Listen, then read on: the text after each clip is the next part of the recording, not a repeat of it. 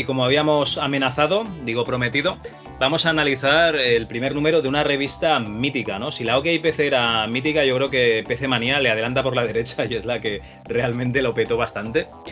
Eh, esta PC Manía de noviembre de 1992, con un pedazo de juego en portada que era Los archivos secretos de Sherlock Holmes. Venía con dos disquets que nos decía que tenía 6 megas de información, Tenía aquí Indiana Jones and the Fate of Atlantis, The Seventh Guest, Leather Goddesses of Phobos, todo en portada. El Harpoon. Bueno, sí, sí, es la revista que están aquí poniendo los compis, que ahora van a entrar. Los compis son. Javier, venga, Javi, Vampirro, ¿qué tal? Muy buenas.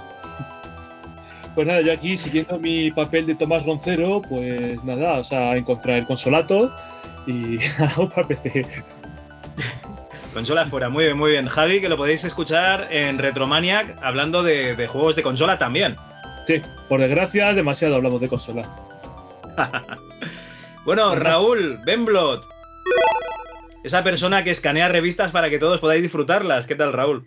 Ah, muy buenas. Llevo una temporada un poquito paradito con las revistas, por lo que habéis visto antes, que tengo por aquí la recreativa. Estoy intentando el tiempo que saco poder ponerme con ella, pero, pero es un placer estar aquí. Y y bueno, pues que sean muchas, ¿no? Ya te digo. Yo, oye, te voy a hacer dos peticiones eh, para escanear revistas. Uno, catálogo Venca. Dos, interview. Yo con eso ya estoy. Ah, pues mira, dejamos las otras de lado. Nos centramos. Muy bien. Bueno, Sergio, desde la hora retrona del norte, del frío norte, ¿qué pasa, Sergio? el frío norte dice 27 grados hemos tenido hoy. Nada, aquí estamos ya con, temperaturas ya que parece esto más Canarias que, que Bilbao. Y, nada, pues este, mes... veranito ya sabemos. Sí, sí, el veranito de San Martín que le llaman. Y, nada, este mes estoy bastante tranquilo respecto a compras del mundo del ordenador, pero algo caerá para Navidad. Bueno, tienes que comer muchos. Eh, ¿Cómo era? Bollicaos, no. Tienes que comer mucho petit suisse para ponerte a la altura aquí de Raúl, ¿eh? ah, eso sí, eso sí. Raúl, en este, en este caso, es, es como el, el, santo grial. Porque cada vez que saca alguna de las joyas que tiene por ahí, nos deja todos atónitos. Bueno, aquí tenemos. Bueno, hoy sacas cosas, hoy sacas cosas que hoy lo veremos, además. Y bueno, tenemos aquí a los compis de la casa, la ERTE, Salen, ¿qué tal? Hola, buenas. Pues aquí, como, como decía Sergio, aquí asándonos de calor, porque esto es la leche. Estamos casi en noviembre y nada, 28 grados, pero bueno, bien. Nada, aquí yo, como también le tenía un poquito de envidia a Ben Blond, ¿no? Que, que, él saca cosas, pues nada, yo, para una cosa que tengo, pues la saco, ¿no? Aquí mi manía original. Para la gente que está escuchando esto, para la gente que está escuchando esto y no lo ve, no se, no se la ha sacado. ¿Vale? Ha sacado la PC Manía. La revista, la revista. Vale, vale. Muy bien. Además, la ERTES amenaza, digo, ha dicho que a lo mejor sigue los ADLS. ¿eh? Todo, todo se verá. No creo. No creo. Algún especial igual cae en algún momento, pero nada, seguirlo es imposible. No, no me da la vida para, para hacer un podcast semanal como hacía. Imposible. Y por cierto, felicidades, muchacho. Gracias, gracias. Mm. Sí, es, mi cumpleaños hoy. Ah, vale. Oh, por favor. Información desactualizada para cuando escuchéis esto, pero. De verdad, depende igual. La ERTE es felicitarle. Muy bien. y si estáis escuchando esto dentro de 10 años o así, pues no, ya igual no me, no me felicitéis. Hombre, por favor. Y luego aquí tenemos el hombre que susurraba las ROMs, el ayatolá de la emulación, Antonio Lozano, alias Logarán, ¿qué tal? Hola Javi, ¿qué tal? A mí me, vas a perdonar que yo, no, que yo no, me saque nada. Tú sabes que no soy muy amigo de, de lo físico en general. Pero nada, bien, bien, A gusto por, retomar esto de, revisar revistitas, que parece que le estamos cogiendo, le estamos cogiendo el gusto, ¿no? No, te acostumbres que ya se ha acabado. Vaya por Dios. Vaya por Dios. Yo creía que íbamos a hacerle la competencia a Retromanía 30. No, no, por favor. si vienes aquí para ver cómo peta esto. sí. Eh, sí. De hecho, la gente de Retromanía 30 excusa eh, su estancia aquí, no ha podido acudir. Entendemos que, no, tienen tiempo para todo, joder. Están hablando de Star Trek y de Micromanía todos los días, pues es normal. Bueno, eh, vamos a adentrarnos en esta revista porque tenemos un sumario muy interesante. Tenemos aquí la preview, ¿no? De Seventh Guest. Eh, primer contacto con un juego de los favoritos de Antonio, Lynx 386 Pro.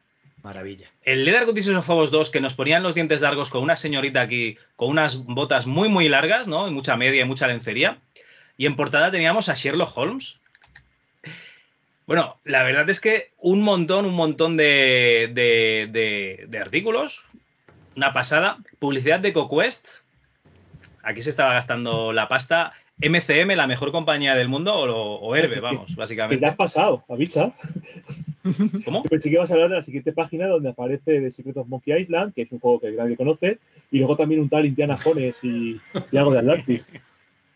Sí, bueno, eh, yo además veo Flashback y veo de Secret of Monkey Island debajo y yo ya tengo dos juegos ahí, ¿no? Directamente. Bueno, pues vamos a la página 5, primera línea. Y aquí básicamente nos daban las, las noticias ¿no? del panorama de, de los videojuegos. Yo me apuntaba aquí unas cuantas, aunque Antonio creo que tiene que, comentar una cosa de, de- esta página que, que no sé si que le ha gustado mucho o le ha gustado poco, no estoy seguro aún. Es que tiene, tienes tendencia a tirarme de la lengua, Javi. Eh, porque eres malo. O sea, la gente tiene que saber que la persona malvada del MS2 Club eres tú y que yo soy un ser de luz y que me veo en la penosa obligación de comentar estas cosas. Pero no me dirás tú que no llama la atención. O sea, yo abro la revista, ilusionado, emocionado, el software español en la brecha, hago cálculos, digo esto de qué año era, no sé yo la brecha, y veo el pantallazo. O sea, por favor, decidme cuando veis esa pantalla qué pensáis.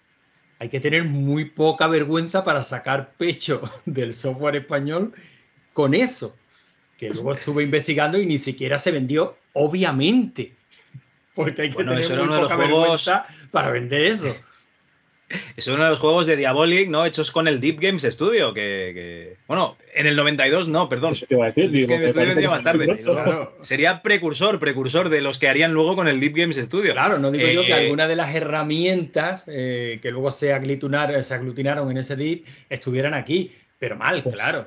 Pues, No, es, no, no, pues no, es lo que está explicando, o sea, es decir, están haciendo una serie de desarrollo, lo que pasa que luego este juego evolucionaría y acabaría siendo el Comandos. No, no. Aquí dicen un título de lo más mono en todos los aspectos. Mentira. El título provisional, y tan provisional que no salió, era X-Ball.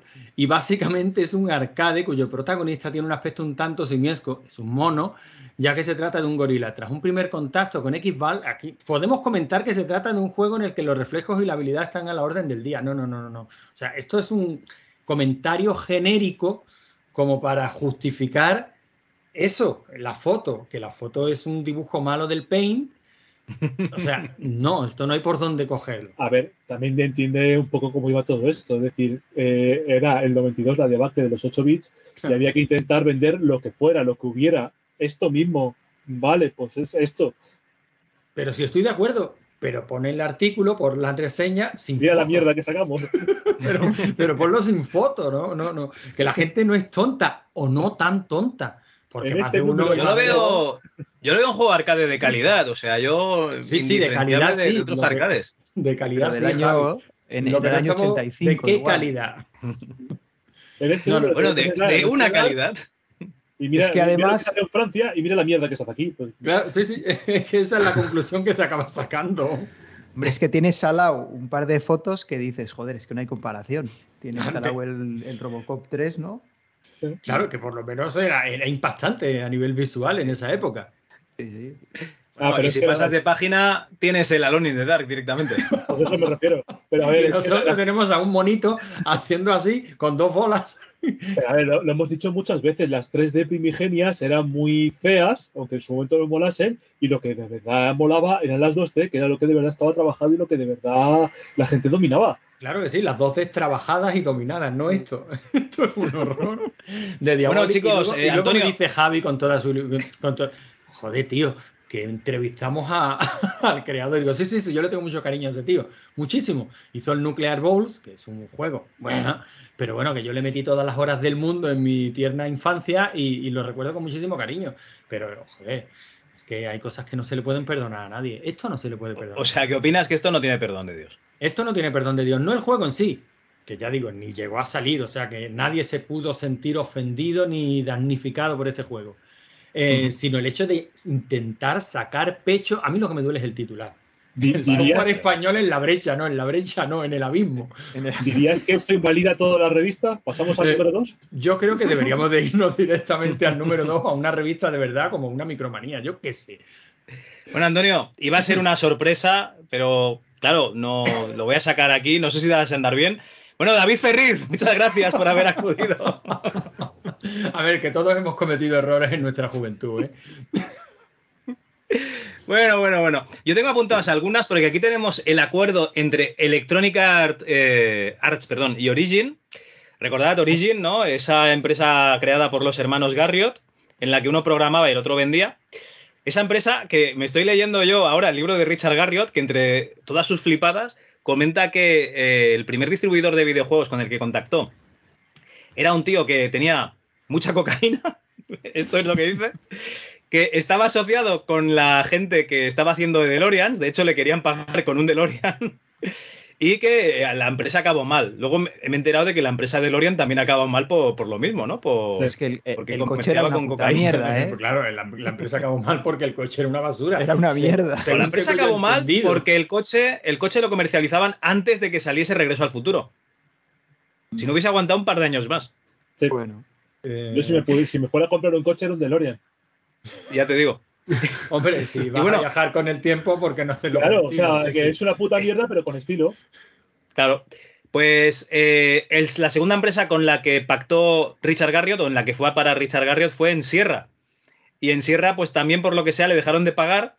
Y cansado de que le pagasen en cocaína de Lorians o, si, o no le pagasen no directamente, pues Richard Garriott decidió montar Origin, ¿vale? Y aquí 12 años después, perdón, 10 años después, pues resulta que le vende Origin a Electronic Arts, ¿no? Y- Una Y, la pasta. cifra, 35 millones de dólares, que lo menciono aquí. Sí, Eso sí, sí, sí. una pasta. Bueno, hacer en, esa época, hoy día es cualquier crowdfunding. ¿quién no Bueno, tiene también tengo 35 apuntado- millones de dólares? Joder. También tengo apuntado aquí eh, en las noticias breves, flashback, continuación de Another World, que es que nos lo hacían creer. O sea, no tenía nada que ver, pero como eran plataformas bastante similar en cuanto a funcionamiento, nos lo, nos lo hacían creer. Además era de la misma casa.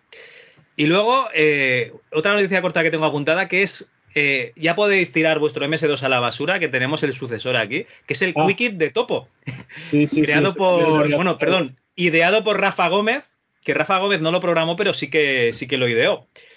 Y, y nada, pues eso, que teníamos aquí un entorno visual fantástico para manejar nuestros ficheros de MS2 en esos discos duros de 20, 30 y 40 megas, o sea, una pasada. Sí, pero estas cosas, perdóname, Javi, estas cosas sí las puedes decir así. Es decir, en un cuadrito pequeño a la derecha mezcl- mezclado con otra noticia, pero sin titular, sin titular. Ah, vale, vale. ¿Vale? Es a lo que. Venga, continúa. Yo era por. Yo aquí le pondría titular Microsoft tiembla, Tiembla. ¿vale? Y luego debajo ya le pongo el Quickie. Lo llegaste a probar, por cierto, porque lo hemos comentado en varios programas. No, Es yo- que no lo he visto en ningún sitio, tío. No. Tú ves, eh, hay que preservarlo todo, Javi. Todo. Todo. Hay que preservarlo todo. Por cierto, habéis visto en el Anime Dark los requisitos que dice aquí de 386, tarjetas VGA. El VGA vale, pero 386, yo juraría que en un 286 esto tira. Sí, sí, En un porque 286 habla de tira, los- pero Tira, de pero hecho en había la que hacer caja... algún- había que hacer algún truquillo. En la caja ya decía un 386. Y luego dice- no, no, funcionaba, eh, ¿eh? En el 286. Funcionaba bien, funcionaba bien. me en funcionaba. 286. Hombre, iba, iba lento, pero. Bueno, luego la pero de- la a ver, lento. siempre ha ido Bueno, lento. había- Define lento. Más, más lento, más lento todavía. Sí. Y luego habla de la tarjeta de sonido cuando precisamente Anime Dark con el PC Speaker iba bastante bien. Pero bueno, Sí, así lo jugamos casi todos, sí, sí. Sí, y se No, yo con o Adli. sea, era de los que hacía un uso del speaker que era alucinante. O sea, Espera, diferentes espera, la y ERTES todo. ya se ha diferenciado de la plebe y ya nos ha dicho Sí. que él tenía Adlib, que- ¿eh? Yo es que tenía. Claro, Adlib, sí, sí. pero entonces no, no puedes escuchar efectos de sonido. O los escuchabas con tu PC Speaker. Sí, sí, sí. Los- la Adlib hacía efectos de sonido también. ¿no? No eran digitalizados, pero, pero tenía efectos de sonido, sí. Bueno, eh, pasamos a la página 8. Si no tenéis Oye, ninguna otra Sí, noticia, yo perdón. tenía, yo tenía un comentario aquí. Ah, muy bien, muy bien. de- también aquí en las, las notas breves hay en el stop ese grande en rojo que nos ponen que pedían una versión del R-Type para PC. Creo, creo que no les hicieron caso. No, no, no hubo R-Type para PC. Y eso que hay R-Type para casi todo, ¿eh? pero es casi como el Doom. Y que Bueno, pero es que- no, no conoce versión mala, ¿eh? Es que los, los juegos de, de PC de los 80, hasta muy final de los 80, es que eran, vamos a decirlo suavemente, Mm. tirando a regulares y lentos. Sí, sí. Que se tardó mucho eso. en conseguir un scroll en condiciones en PC. Mm. Es que si te pones a decir eso, la ERTES, yo también he leído que, que, claro, que cómo puede ser que no tenga eh, esos juegos que tienen las consolas, ¿no? Los, los plataformas. Y es que precisamente yo creo que era por eso, porque realmente el Commander King también debe ser de Sí, pero época del 91 o así, ¿no? Por ejemplo. John sa- aprendió a hacer truquitos para conseguir un scroll, o sea, pero era de los únicos. De hecho, eh, has leído Master of Doom, ¿no? Que lo explica, que fue el primero que consiguió hacer un scroll Sí. como, como el del eh, el del Super Mario. El de Mario. Sí, sí, no, de hecho hicieron, estoy yo- el- hicieron Se No estoy seguro. eh, un Super Mario para PC, sí. Se pensaba que el PC no era, no era capaz de hacer esas cosas. Fue el primero que lo consiguió, por lo menos que se sepa. Sí, sí. No estoy seguro, ¿eh? Habría que mirar juegos antiguos a ver si, si alguno lo consigue. Desde luego yo me acuerdo del Prehistoric 1 que iba a pantallazos. O sea, te salías por un lado de la pantalla y ¡flasca! Te salía... Al Terminator 2 de Ocean, o de Ocean, Ocean, ¿qué cojones? Bueno, pues el Terminator 2, por ejemplo, la versión de 16 bits, eh, tenían tres, creo que eran dos o tres niveles más que los de 8 bits y, y tenían eh, scroll lateral. O sea, había un, un nivel nuevo que era con scroll lateral en que eh, Schwarzenegger iba pegando tiros. Sin embargo, en PC era pantallazo a pantallazo. Tanto en Atari como en Amiga era con scroll, pero en PC era pantallazo a pantallazo. O sea, el tema del, del scroll en PC en ese momento no se sabía aprovechar. Pero había, ¿no? Por ejemplo, yo recuerdo el- el Joan Mac de PC sí que tenía. Uy, pero el Joan Mac es pero no sé de ¿eh? qué año es, ese era posterior, sí. O sea, a lo mejor te pide un 386 y es otra historia, pero en el 91 o en el 92 un 386 era mucha tela. Sí, sí. Sí, eh, bueno, pasaríamos a la, a la página 8 con uno de los juegos que yo creo que, que nos abría las puertas al mercado multimedia, que básicamente nos decía que el futuro era el CD-ROM, ¿no? Venía en forma de CD, que es el Seventh Guest. Escalofrío visual. Y yo este juego lo pedí a un compi en el, en el colegio y no me lo dejó el, el tío. Vamos a decir que era un poco cabrón. Y nunca lo he jugado. Pero ni, ni, ni luego he tenido ganas de, de jugarlo. Pero Sergio ha hecho el esfuerzo y nos va a explicar un poquito de qué va, ¿no? Madre mía, pues yo, fíjate, accidentalmente este juego lo tengo tres veces. Oye, pues no se hable más. Esta es tu casa. No, a ver, bueno, eh, eh, The Seven Guest, para los que hayan jugado a juegos en CD-ROM, es de esos juegos que siempre se comentan cuando se habla de la, de la irrupción de CD-ROM. Y bueno, más, más o menos eh, nos pone en la piel de un supuesto séptimo invitado a una casa encantada. Que bueno, esta casa en principio eh, lo que ha sucedido es que en ella vivía pues un señor de digamos pues un poco aficionado a la bebida. Y, bueno, este, este hombre eh, lo que le pasa en un momento determinado es que asesina a su esposa y parece ser que tiene un sueño donde trae unas muñecas. Y estas muñecas, eh, pues parece ser que las regala a, lo que son los chavales de, ese pueblo, de cerca donde él vivía. Y eh, sospechosamente, todos los niños que han recibido eh, una muñeca de este señor han acabado, han acabado falleciendo. Entonces, él parece ser que manda una serie de cartas también a, a cierta gente como para, digamos, desentrañar el misterio y todos, digamos, que desaparecen en extrañas circunstancias. Entonces tú eres la séptima persona, el séptimo invitado que va a esta casa a desentrañar pues el misterio que, rodea todo, a, toda esta historia. Y, y bueno, el juego en sí eh, es un juego, eh, para mí, o sea, yo esto es una opinión personal, eh, pero es, es un juego de puzzles de inteligencia eh, que de alguna forma pues está adornado con estos graficazos, ¿no? Que incluso aunque hayan pasado 20 años a mí me sigue pareciendo pues unos gráficos de la pera, porque ahora mismo estoy viendo la revista y lo estoy viendo y, y digo, joder, pues está, está muy bien hecho. Y, y, bueno, aún así, pues eso, son es unos 20, creo que eran 20, 22 puzzles, me parece que son, que al final no dejan de ser juegos de, de inteligencia, que además quiero recordar que los puzzles se sacaron de, de algunos libros del siglo XIX, así como ¿No? si fueran juegos de inteligencia. O sea, no eran, digamos, originales, pero eran suficientemente viejos como para que la gente no supiera, digamos, resolverlos de forma fácil. Y, y bueno, a nivel visual es una pasada. Eh, es el típico full motion video, que fueron muy, muy, populares ¿no? a partir de ese momento. Eh, además, eh, por cómo se filmó el juego, eh, en principio iban a ser las personas que salían en él, iban a ser personas como tal, Pero por esas técnicas que utilizaban de pantalla azul y todo eso, pues le dieron una especie de aspecto fantasmal, ¿no? A toda esta gente y al final, bueno, pues cambiaron la historia para que, que fuera una especie de historia de fantasmas. A mí el juego me sí que es de, de los que me gusta, de hecho, tanto la primera como la segunda parte, pues muchas veces eh, de ciento en viento, ¿no? Igual cada dos años lo que sea, eh, pues me gusta porque al final son juegos de inteligencia. Y no sé si vosotros, por ejemplo, lo habéis jugado o... Oye, cuando te refieres a la segunda parte es el Eleventh Hour. Ese es, sí, sí. sí. Vale, vale, vale. Yo, Sí, yo lo he jugado, pero yo aquí tengo que decir que creo que es de los que se disfruta en su momento, porque yo en su momento sí que lo intenté jugar, Pero no, no lo terminé. eh, Quiero decir, estos juegos que son en primera persona, aventuras gráficas, que tienes que ir gira para, ¿sabes? 90 grados a la derecha, a la izquierda, mueve para adelante, para atrás, me sacaban un poco de quicio, la verdad. Lo jugué después a O sea, el posteriori. Mist, el Mist, por ejemplo, no, te gusta. No, para mí es una aventura gráfica, está muy Vale. idolatrada, pero a mí no me, no me entra. Hombre, yo creo que, que el Mist no. Bueno, estoy contigo, estoy contigo. Yo, yo la primera vez que Vale. jugué a esto fue cuando tuve, digamos, mi primer CD-ROM, ¿no? O sea, y era ya en el año 96. O sea, considero que si esto, el que lo tuvo en el año 93 tuvo que quedarse con el culo torcido. Sí, y recordarlo es. para toda la vida. Sí. Y, Sí, y ahora aún recuerdo así, sí. O sea, Yo, de hecho, la edición Es que... que- jugué fue la 25 aniversario, o sea que hace, hace Mm. relativamente poco, que ya tenía los subtítulos y quieras o no, ya el que viniese en español, pues eh, ayudaba Mm. bastante. Pero, sin embargo, los puzzles seguían en inglés, con lo cual, eh, si, si ya me parecía que hoy en día tampoco todo el mundo podría jugarlo, creo que en aquella época, siendo niños con el inglés, no sé muy bien cómo te apañabas, pero tenía que ser muy, muy complicado. Oh, malamente, o sea, al final lo que jugué, o sea, al principio, yo cuando lo jugué la primera vez tendría 13 años y, y al final era intentar más o menos buscar, como si fuera una aventura gráfica, al final, eh, hacerte toda la casa, toda la casa, toda la casa, ir y seguir buscando hasta que al final te lo pasabas. O sea, realmente, ya te digo, me lo pasé en su momento también, pero y echándole un montón de horas, que de hecho Mm. me acuerdo que incluso hacían papel ahí ciertos puzzles y eso para verlas cómo Mm. podría ser y, y bueno, la verdad que a ver, ahora pues hombre ha envejecido mal. Pero bueno, no sé, lo tengo también en el iPhone metido, o sea que Eh, Yo por comentar, tuvo unas, una edición bastante bonita en español. Ah, Esta sí. sería la, la edición normal, la que tiene el borde dorado. esa Vale, es la que le tienes es que mandar a Javi. Esta es la normalita. Tenía la Sí, que yo misma tengo un edición, triste CD.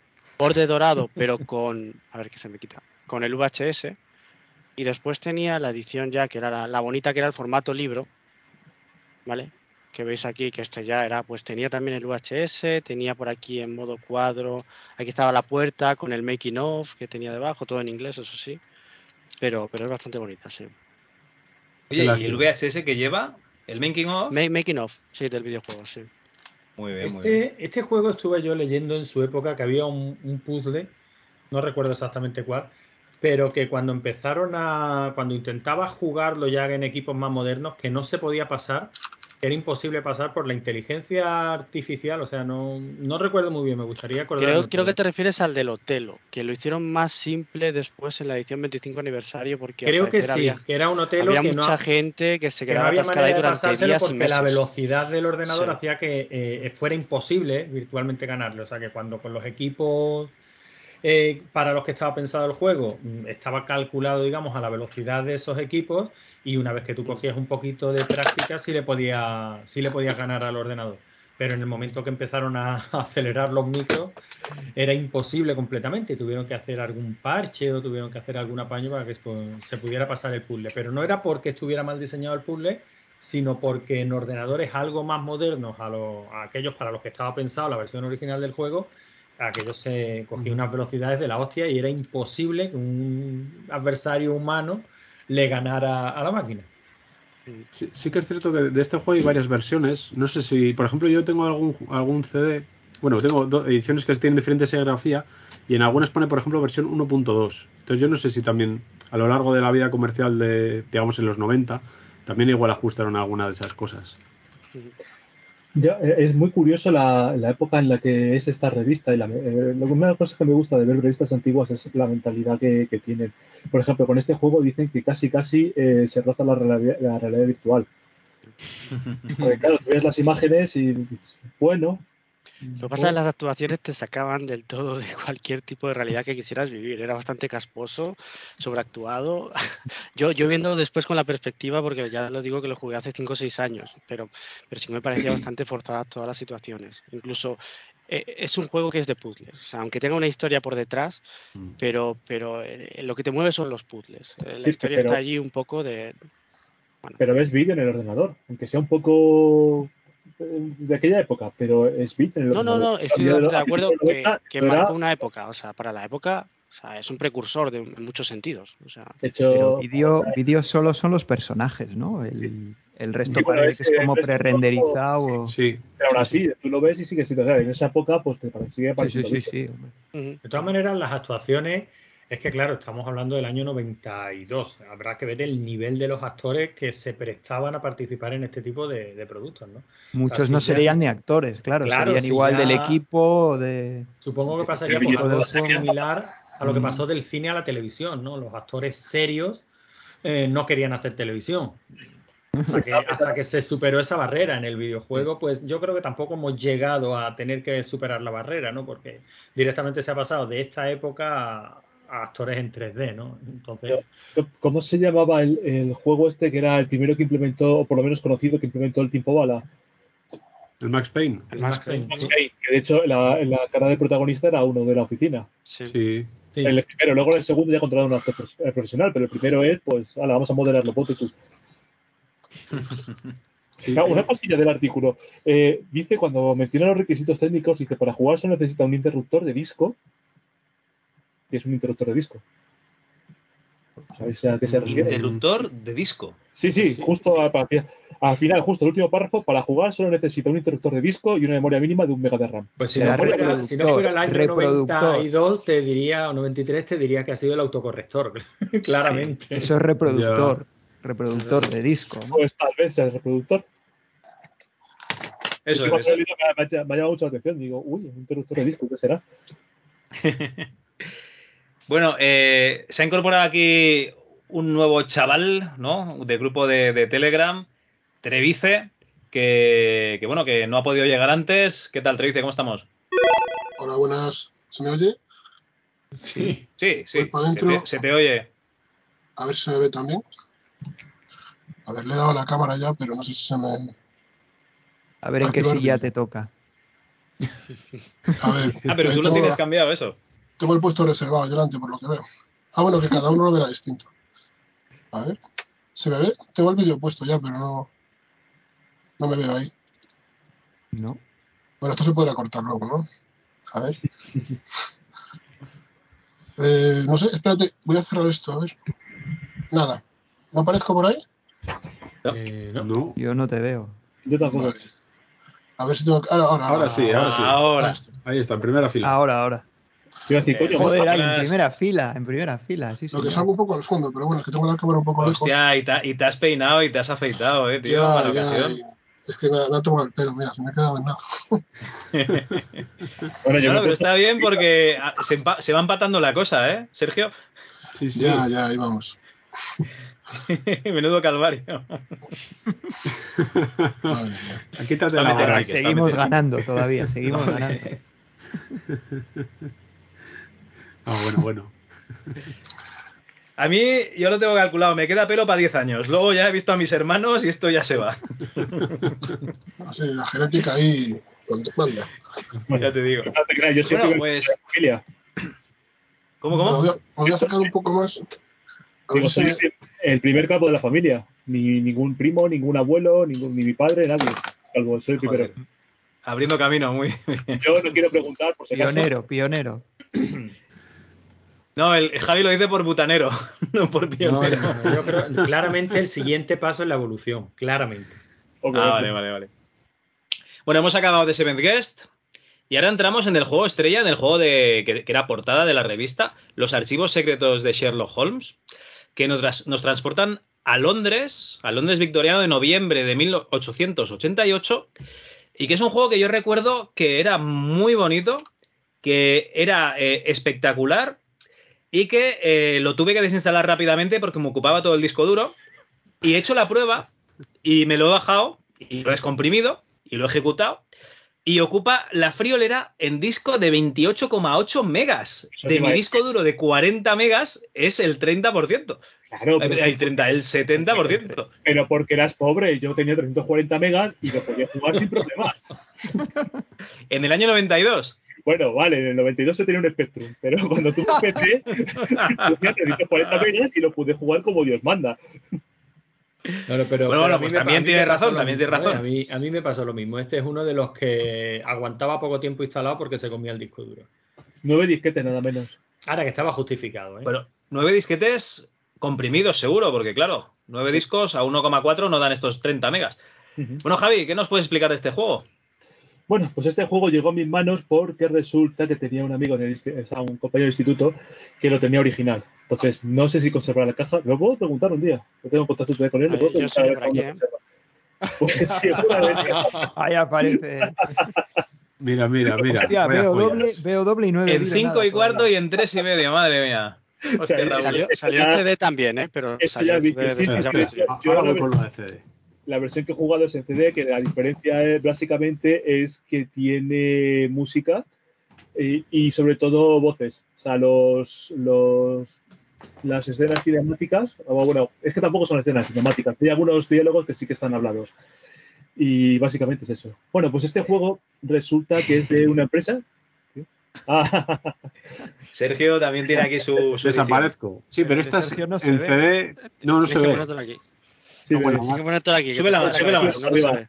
Tienes que ahí, delante de la cara, si no, nada. Ay, no, no es lo mismo, pero está guay, ¿eh? Ya la quisiera yo también para mí. Pero esta es la edición, edición caja cutre. O sea, edición caja, eh, edición la baratuna. Son bonitas igual, yo lo tengo por ahí también. Sí, sí, hecho, me- que recuerdo que una de las todo. cosas que venía era, dentro de las cosas que venía, aparte del manual, venía, es que no recuerdo si era el manual o era un libro aparte, que venía con eh, los posibles candidatos a Jack el Destripador, según las investigaciones originales, y venía que si el cirujano de la, de la reina, que si un, un, un artista, eh, ya no me acuerdo, eso lo leí hace muchos años. ¿Eso está en todas las ediciones? ¿O solamente en las guays?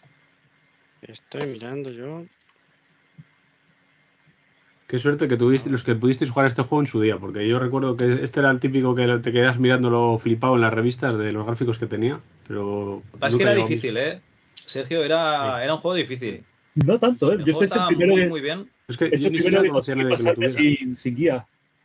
No era tan difícil, ¿no? Yo creo que al final lo sacabas. A ver, los, los puzzles es sobre todo a base de diálogo. O sea, tenías, por ejemplo, ahí relativamente al principio en el que tienes a una chica llorando y entonces cuando hablas con Watson te de- desbloquea la opción de poner la calmante y poder hablar con la chica, ¿sabes? Mucho hablar con todo el mundo, tienes que... Échale Eso un poco no- de heroína a Watson, ¿no?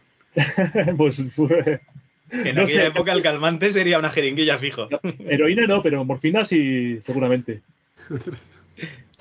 Bueno, pues el caso es que este, este realmente este juego es de una empresa que se llamaba Mythos, Software y lo publica Electronic Arts, que yo lo de Mythos Software lo he tenido que buscar porque Electronic Arts por todos lados, pero la verdad que apenas he visto ninguna referencia a esta pequeña cosilla. Y sobre todo eh, llamaba mucho la atención por sus gráficos, o sea, ambienta muy bien el tema de, de Londres victoriano, ahí tiene un montón de detalles, hay un montón de localizaciones, hay un montón de personajes, hay mogollón de diálogos, o sea, es, es impresionante. No sé cuántas localizaciones hay, pero recuerdo que hay un momento en que te puedes desplazar por el mapa de Londres para ir de un sitio a otro y cada vez que descubres un sitio nuevo tienes un circulito con su imagen y pues no sé, recuerdo a lo mejor 40 o 50 sitios tranquilamente. Entonces, claro, todo eso hace que ocupe un montón. Aparte de eso, tenemos eh, como novedad este tipo de aventuras gráficas en el que cuando habla alguien se hace un circulito, que además creo que solamente si tu ordenador tiene suficiente potencia, sale un circulito, un redondelito con la cara del personaje que mueve los labios. Que eso, o sea, no solamente ves la imagen, sino que encima mueve los labios. Y eso mola un huevo, por lo menos en su momento. Hoy en día es un poco chipichá, pero vamos, en su momento eso molaba, pero un huevo. Y para mí el problema que tiene esto a nivel gráfico, o sea, es muy preciosista, pero para mí el problema es que los colores son como muy apagados como si fueran de, yo qué sé, de, de Commodore o, o algo así. No sé si habéis tenido bueno, es Londres, Londres victoriano, ¿no? Sí, Yo Sí, pienso que es parte de la ambientación y a mí, a mí más- me gusta, era uno de los sí. puntos que iba a Sí, destacar no, como pero Es que positivo. apagado en la paleta, personajes- o sea, yo creo que es muy reconocible esos tonos sepia y. A mí eso no me termina de convencer, pero bueno. Eh, luego también tenía. Yo creo que si estás en Londres en esa época, con todo el humo de la industria y tal, Mm. tiene que ser muy gris, ¿eh? Sí, que gris lo entendería, pero los colores como con poca luz. Como si, le- si los traes sobreiluminados, más que oscuros. Y luego también tenía cosas eh, curiosas que no había era la primera vez que yo veía esto en una aventura, que era, por ejemplo, el diario automático de Watson. A ver, el problema del diario de Watson es que te lo recoge todo. O sea, si hablas 17 veces con un personaje y te dice las 17 veces que no sé qué me estás contando, te aparece en el diario las 17 veces.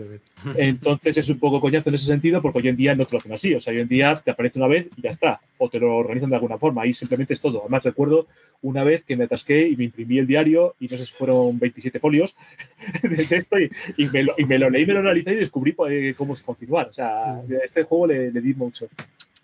Luego también tiene eh, mogollón de minijuegos. O sea, no solamente es las, eh, las conversaciones, sino que muchas pruebas, por ejemplo, tienes que llevarlas a tu laboratorio, jugar un poco con química. Hay, hay, por ejemplo, otro minijuego que es lanzar los dardos, entonces tienes que ganar o cosas así. Hay un montón de, de pequeños minijuegos. Y bueno, otra cosa también que me gustaba con respecto a las aventuras que jugué de la época es que, eh, bueno, el, el, sistema de juego es tipo Scum, o sea, tienes una serie de verbos. El inventario no me gusta cómo está hecho, pero bueno, vale, no está mal. O sea, mira que lo he estado jugando esta semana pasada. Creo recordar que era dándole un botón. Sí, eh, era, no me acuerdo qué botón era, creo el control, y te aparece el, el, inventario. Entonces puedes seleccionar ahí lo que quieres hacer con el inventario. Pero el caso es que una cosa que sí me gusta es que todos los objetos, por defecto, te aparece la opción lógica. O sea, una puerta por defecto te aparece abrir si está cerrada y por defecto te aparece cerrar si está abierta. Entonces tú solo tienes que darle, no tienes que darle primero al verbo y luego hacer lo que sea. Que hoy en día es muy normal que eso sea así. A lo mejor un botón, el botón izquierdo es para ver y el botón derecho para accionar la, acción. Eh, pero en este caso concreto, pues o directamente con el botón izquierdo aparece iluminada la opción por defecto y tú le das y, y se ejecuta, no tienes que darle primero al verbo. Además, el, el, juego está por suerte está perfectamente en castellano, aunque tiene algún errorcillo, porque tiene muchísimo texto, hay muchísimo diálogo y, y eso, es que si no, o sea, además, por la época yo me habría perdido, habría sido incapaz de jugar a esto. La música en sí, ya hablando de más cosas, eh, por un lado mola mucho suena, pero la verdad es que a mí personalmente me resulta hasta, me resulta hasta molesta.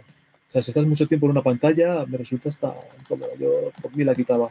No sé si os ha pasado, si lo habéis jugado. Sí, yo, yo hace, he hace jugado mucho. Y es verdad que llega un punto a veces incluso que la música se para y te quedas como sin sonido. También es verdad, ¿eh? como, como, que se acaba. Se, se acaba la, sí, se acaba la pista y, no, y ahí se acaba. a empezar. Y, y, te quedas ahí un poco raro mientras hablas con los demás, como que falta algo, no falta cierto sonido ambiente.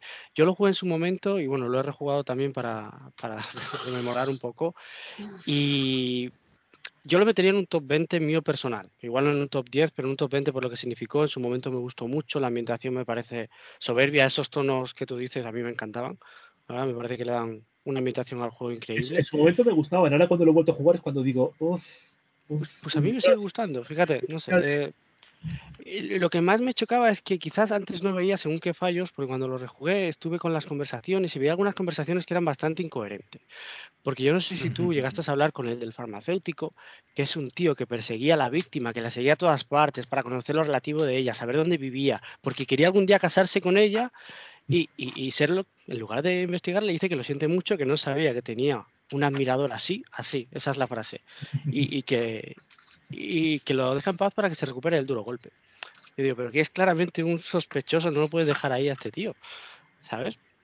Tiene algunas incongruencias, pero, pero realmente creo que para la época era, era lo mejorcito que había. ¿eh? No, no, la verdad que da mucho pego. O sea, yo realmente me sentía como Sherlock Holmes.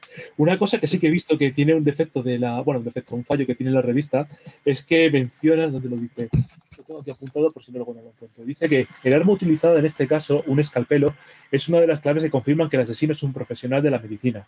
Cuando precisamente, nada más empezar el juego, te está diciendo, esto no lo ha hecho un médico, no hay un, un cirujano no tiene un, un escalpelo pellado. Pero bueno, es que me ha resultado muy curioso. Bueno, pues eh, la verdad es que es un juego espectacular. De hecho, bueno, es la portada de, de la PC Manía. Y bueno, vamos a pasar a la página 16 porque tenemos un juego que no es espectacular en cuanto a, lo mejor ambientación y jugabilidad, pero es un juego muy especial. O sea, desde luego, otra cosa no se le puede decir. La segunda parte de Leather Odysseus of Phobos, el Leather Odysseus of Phobos 2, que si no me equivoco, la primera parte era una especie de aventura conversacional, este ya era una aventura gráfica. Una aventura gráfica que yo he jugado y a los 10 minutos ya he hecho el amor con, con varias personas. Pero yo creo que Raúl, tú que lo tienes más fresco, nos vas a dar una Como opinión vida- bastante Como más. en la vida real, ¿no? Más o menos como en la vida real. Igualito, Por igualito. por Esto es época- el, el- el La- el Larry con alienígenas. Oye, yo lo veo muy espectacular, ¿eh? Yo no sé por qué dices que no es espectacular, porque yo veo aquí la- en la página una cosa espectacular. Sí, sí, En la página el 17 juego es ves un sí, catálogo de lencería, ¿no? O sea, la Yo- página yo veo varias, 17, Una, veo varias. Pero hay, menos interactividad de lo que parece. ¿eh? Esto no, no, no es Sí. tan así. A ver, aquí este juego, hay mucha gente yo creo que no sabe ni que existía el primero, porque mucha gente no le pone ni el, ni el sufijo del 2. Que, que se folló no sé cuántas personas en 10. Wow, no sé cuántos aliens. en- A ver, eh, cuando yo digo eso de eh, tener relaciones es eh, texto, ¿eh? O sea, te sale un bocadillo y ya está, ¿eh? No, no hay nada más. Bueno, aquí, Perdona, eh, bueno, comienzo, comienzo porque si no. eh, lo primero quería comentar que se sacaron dos versiones en España, la de 12 y la de 19 disquetes, ¿vale? Ocupaba tanto porque tenía voces digitalizadas, ¿vale? Para todas las conversaciones existían voces digitalizadas y dobladas al castellano. Vale. Esto, claro, en aquella época tampoco había, no todo el mundo tenía las tarjetas de sonido. Entonces venía con un aparatito, que no sé si se va a ver aquí, a ver si me lo pongo aquí delante, que se conectaba al puerto paralelo y te sacaba el audio para que conectases unos altavoces y pudieses escuchar esas voces digitalizadas en tu ordenador. Vale. A ver, la historia. Pues hay tres protagonistas que puedes escoger para jugar, ¿vale? Eh, chico, chica y el propio extraterrestre. Yo en su momento lo jugué con el chico. Y es verdad que la historia, tanto si vas con el chico como con la chica, los humanos, eh, no varía prácticamente nada, ¿vale? Lo que tienes que hacer es lo mismo, pero con otro personaje.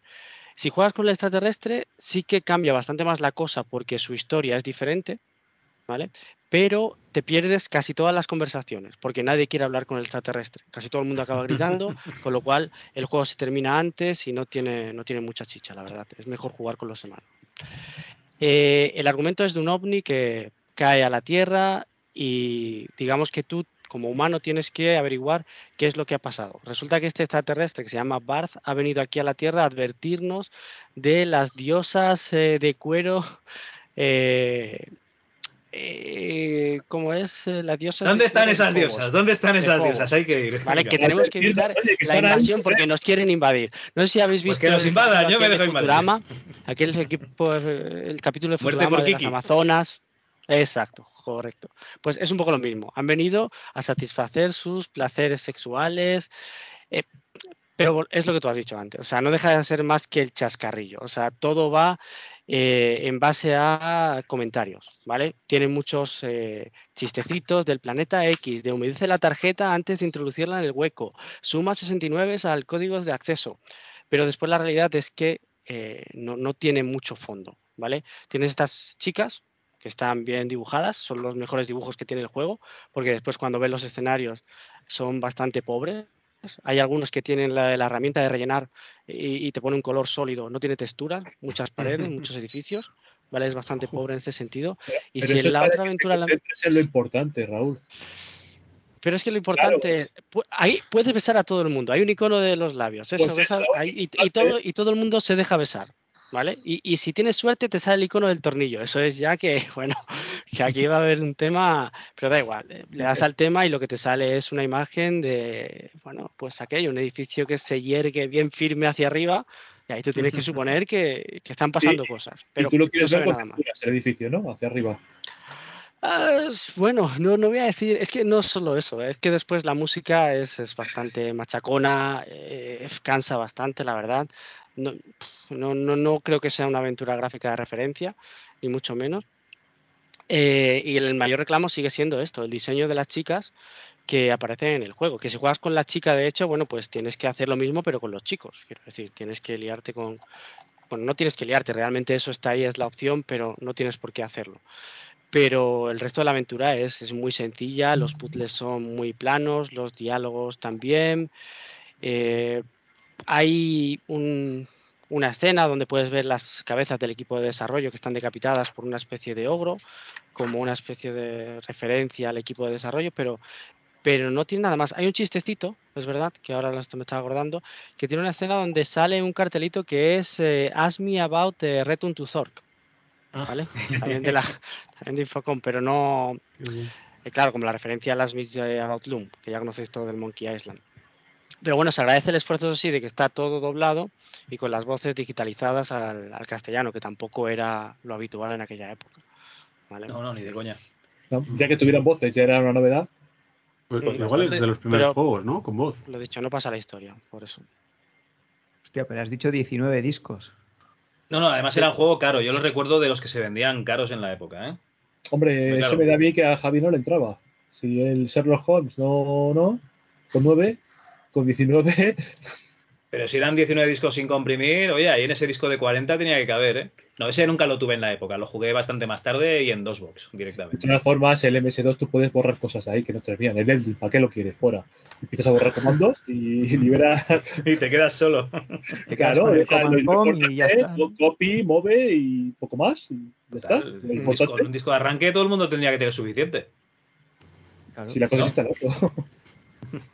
A ver, Bueno. imprescindible, imprescindible solo es el command com, ¿no? El resto es todo. Todo paja, todo paja. Claro. Todo Eso- rollo. Cosas que te pone Microsoft para venderte una versión tras otra. Claro. Maldito. Si, si si borras paja para meter esto, ¿qué es más paja? Eh, Ni, ni siquiera eso, eh, si esperáis un Cobra Mission, no, no, no es No, ni, por asomo. Ni no de coña, no no. llega. Bueno, digo que No, con la edad que yo tenía con la cuando salió este juego, no necesitaba Cobra Mission. Pero Con la foto esta ya tiene suficiente. Sí, sí, sí, no sí, necesitas Pues entonces ya con la PC manía ya teníais Con bastante. la PC manía ya tenía suficiente. Pero la foto esta que han puesto es del juego o lo han sacado de un catálogo No, de Beca no, cualquiera. Es que eso esto es totalmente aleatorio. Da Eso igual, ya te digo da yo, igual. Eso, eso es aleatorio, sí. La Sí, chica sí. esta que parece, no, no, digitalizada, no, no es de ahí. Da igual, ¿eh? Es, esa chica en el catálogo Venga tampoco salía, ¿eh? No, ¿verdad? ya te lo digo yo. Pues será como se hacía en la época. Dirían a alguna chica de la oficina, oye, ponte ahí que te hago una foto para la revista. Claro, la primera que pasó, ¿verdad? Sí, sí. Pero no, no os emocionéis mucho que esta chica ahora tiene 30 años más, ¿eh? O sea que. A, sa- a saber cómo está. Y nosotros también, Lerte. Y nosotros también, pero bueno, pero, pero nosotros estamos muy bien. Una zagala, la ERTE, es una zagala. Bueno, eh, pasaríamos de página. La página 19 teníamos publicidad de Indiana Jones and the Fate of Atlantis de los dos juegos, ¿vale? De lo que sería la aventura gráfica y el ¿Y del juego bueno? arcade. Y esta vez, al revés que la otra, eh, todo el peso de la página se lo lleva la aventura gráfica. El juego arcade queda un poquito así como, como por debajo, ¿no? Como que, oye, que también tenemos esto, esto otro, que es lo normal, ¿eh? Pasamos de página a página 20, publicidad de Herbe, juegos educativos de Mickey Mouse. Bueno, yo creo que ya los que estábamos comprando esto ya no estábamos para, para jugar a Mickey, pero oye, si algún Pero- padre lo pillaba. A pantalla completa, o sea, más que el Indiana Jones. y graficazos, todo hay que decirlo, sí señor. Y bueno, aquí tenemos un pedazo de reportaje que es lo que hacía grande estas revistas. Ojo que la Micromanía también lo tenía, este, este reportaje de la FTS 92, ¿vale? Que vendría a ser la feria importante europea de, de videojuegos que se realizaba en Londres. Y Trevice se quiere estrenar con, con una sección así interesante y nos, y nos la ha pedido. Así que, compañero, esto es todo para ti, ¿eh? Sí, a ver, lo que he hecho es mirar un poco lo, lo más importante porque, bueno, la verdad era muy largo, había muchos, se hablan de muchos juegos, tampoco es que hablen mucho a fondo, sino que los mencionan por encima. Y he escogido los que me han llamado la atención, así no, no hablo de todos porque si no estaríamos dos horas aquí con esto.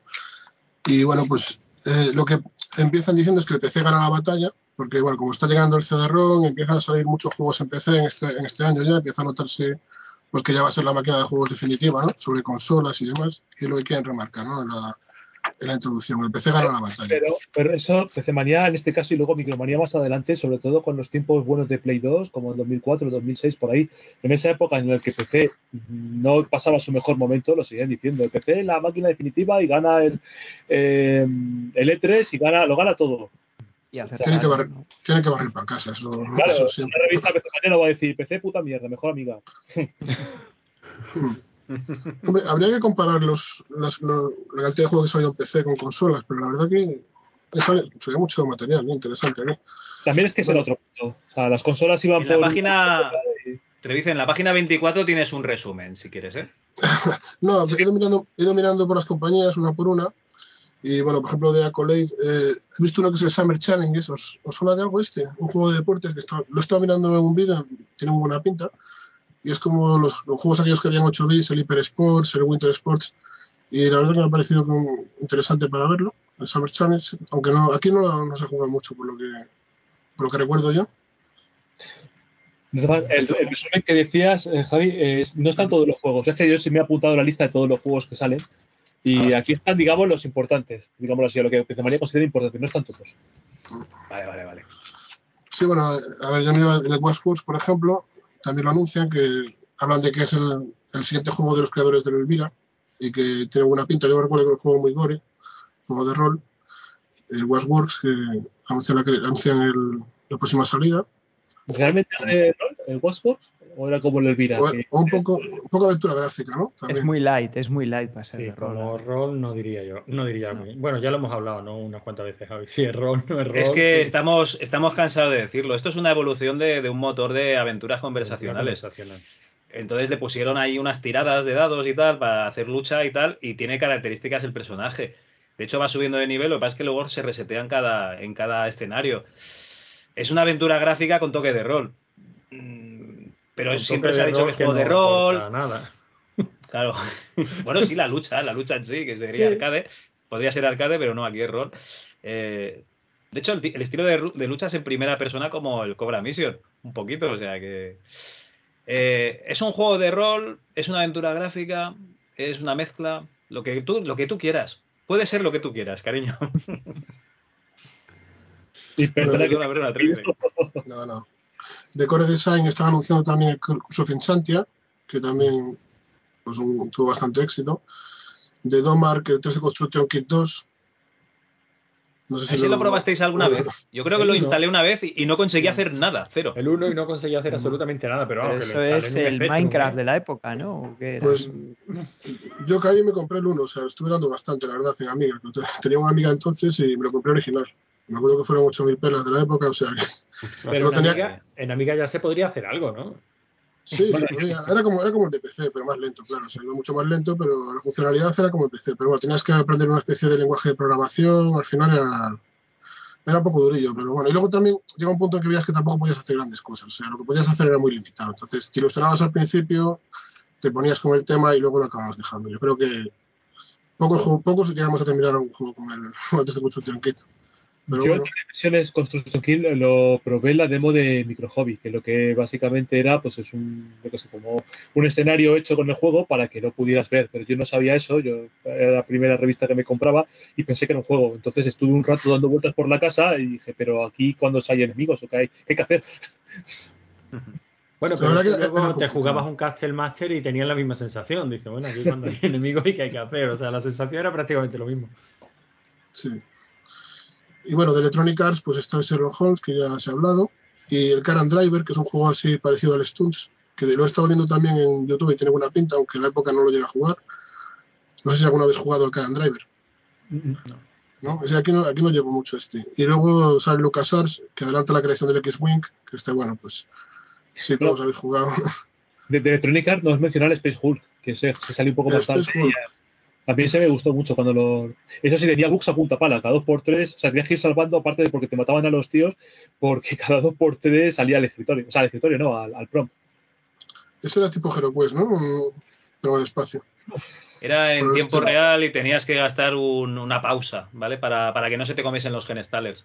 O sea, tú ibas colocando tus marines y en principio tenías que ir cubriendo huecos. Entonces, el problema está que como si te colara un, un robagenes, que yo no me acuerdo de la cruzada estela, para mí son robagenes. Que como se te colara uno, muriera algún soldado, a partir de ahí, o sea, que hacen una escabechina impresionante. Pero sobre todo es eso, es ir con tus marines espaciales cubriendo bien el terreno y que se vayan eh, cubriendo unos a otros. A lo mejor más del estilo como el XCOM, quizá, parecido. Pero en primera persona. Primera Sí, persona. vendría a ser como cuando estás dentro del tanque de aliens, que está el teniente ahí dirigiendo las tropas, que solo ves la, la primera, o sea, la vista, la primera persona de cada, de cada soldado. Viene a ser esto, entonces los vas moviendo, vas cambiando de personaje y lo mueves. El tema es que eh, normalmente mm, acabas matando a tus propios soldados, se te atasca el arma y te sale un Genestador y se te come. Eh, bueno, es, es, es Claro, jodido, es un juego muy jodido. O yo te digo, o hay un bug y voy fuera al escritorio. Y dices, me cago en que ya casi me lo he pasado y ahora empezar otra vez.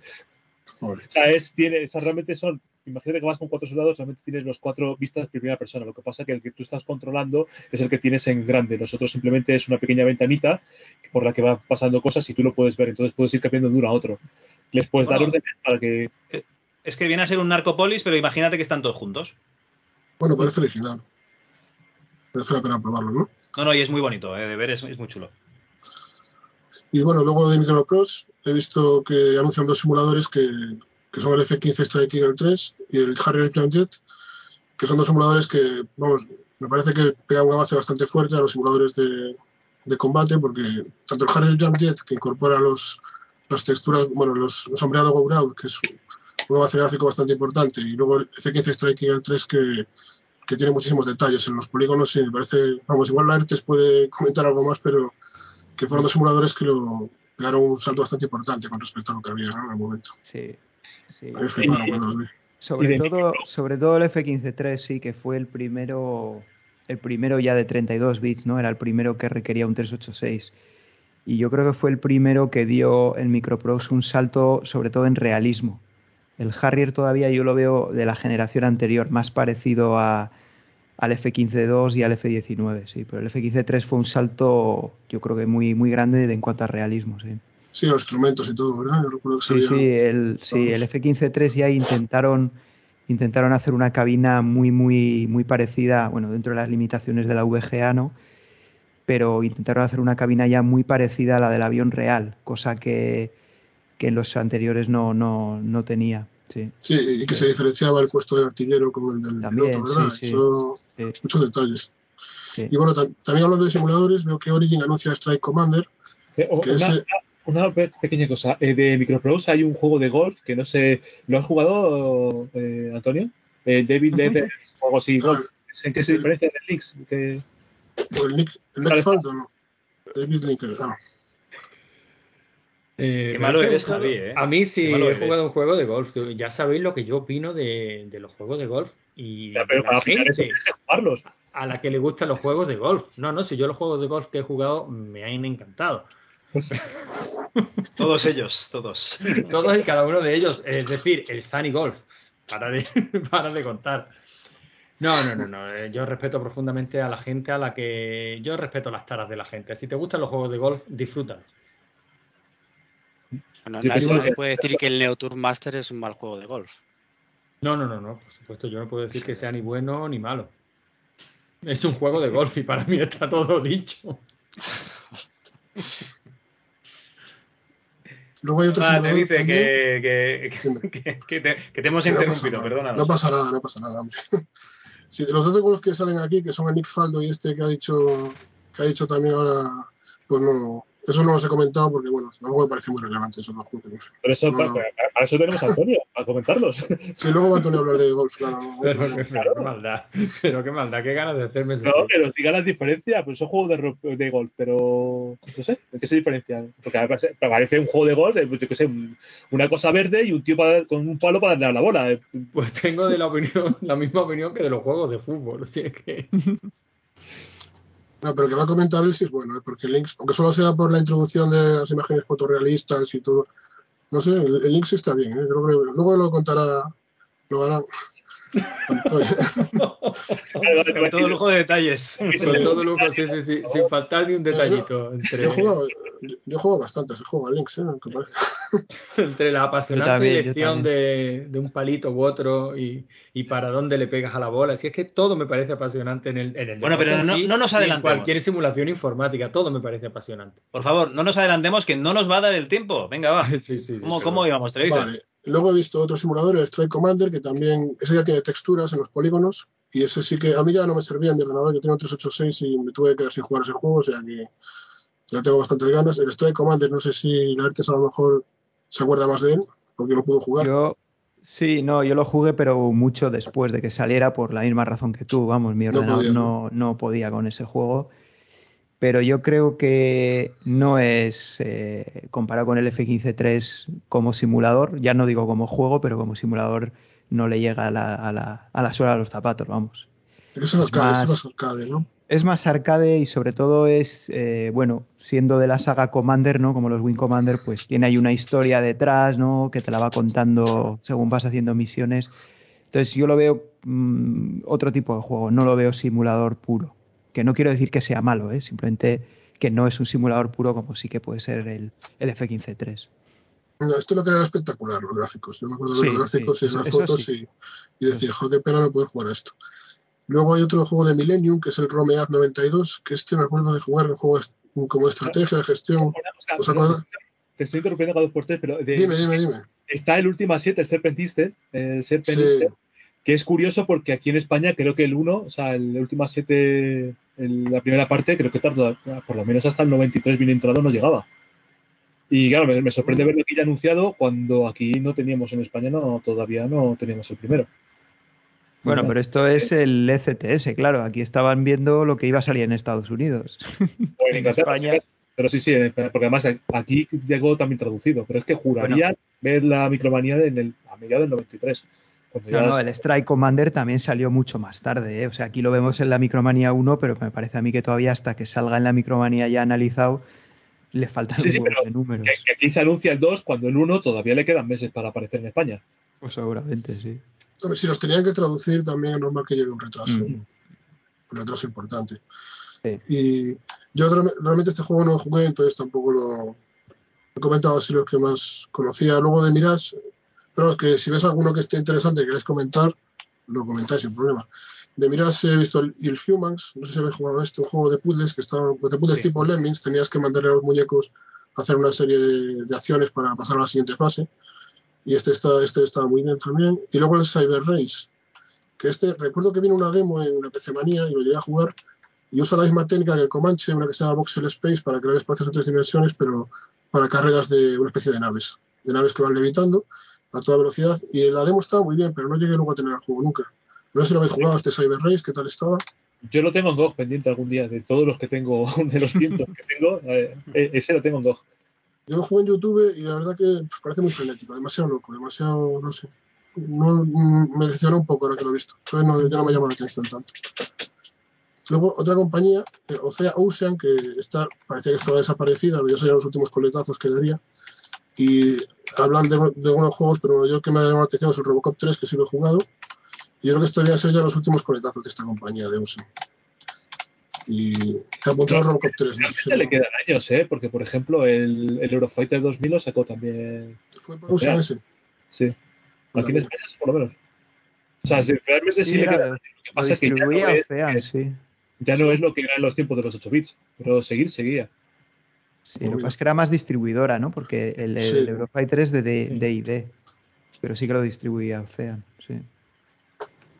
Bueno, yo sí me he apuntado un par de, un par de puntos de, de este reportaje del CTS.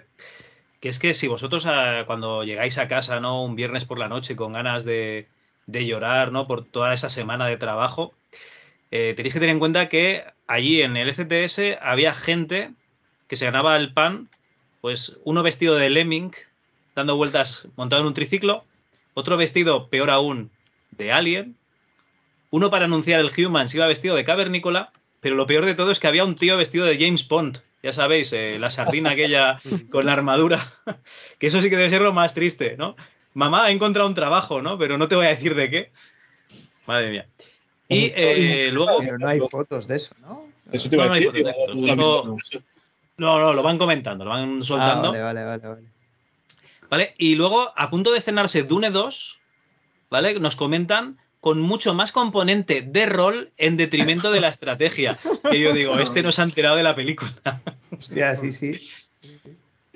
Esto sale. de- eh, En la captura lo pone también, pone Dune 2, una segunda parte centrada en el rol. sí, sí, este no se enteró de la Acertó. película de, que- Ah. de lo que iba. O leyó lo que les pasaron en la nota de prensa, Javi. Yo no creo ni que pudieran llegar a probar los juegos. ¿eh? No, bueno, si- seguramente no lo probarían. es- eh, Ese RTS, ¿qué es eso? Eh, Eso es lo del rol, Rol, ¿no? claro. Rol. Rola a tope. Bueno, bueno. ¿Estás seguro que no necesitas? Pasamos, pasamos de página, dejamos este ECTS. Nos vamos a la página 32 y esto sí que es lo que empezaba a hacer la PC Manía, ¿no? Diferente de, de la Micromanía, que era hablarnos de, de software que no era centrado en los videojuegos. Tenemos el Animator Pro, lo harán. No te creas, ¿eh? Micromanía también tenía artículos de estos, de este También tenía algunos, sí. por, por esta época además. Bueno, ya hablamos de- del Animator Javi. El Animator Pro no era más que una siguiente versión que ya incorporaba. Pues, pues, pues Pro, sí, sí, tal cual. Si es que era prácticamente lo mismo, las mismas herramientas. Creo que incluía alguna cosita más de animación de. Ay, se utilizaba mucho en Amiga de, de paleta. De conseguir efectos de animación haciendo rotar la paleta y, bueno, incorporaba los drivers BESA para poder, si tenías un equipo que tirara de ello, eh, meterle alta resolución.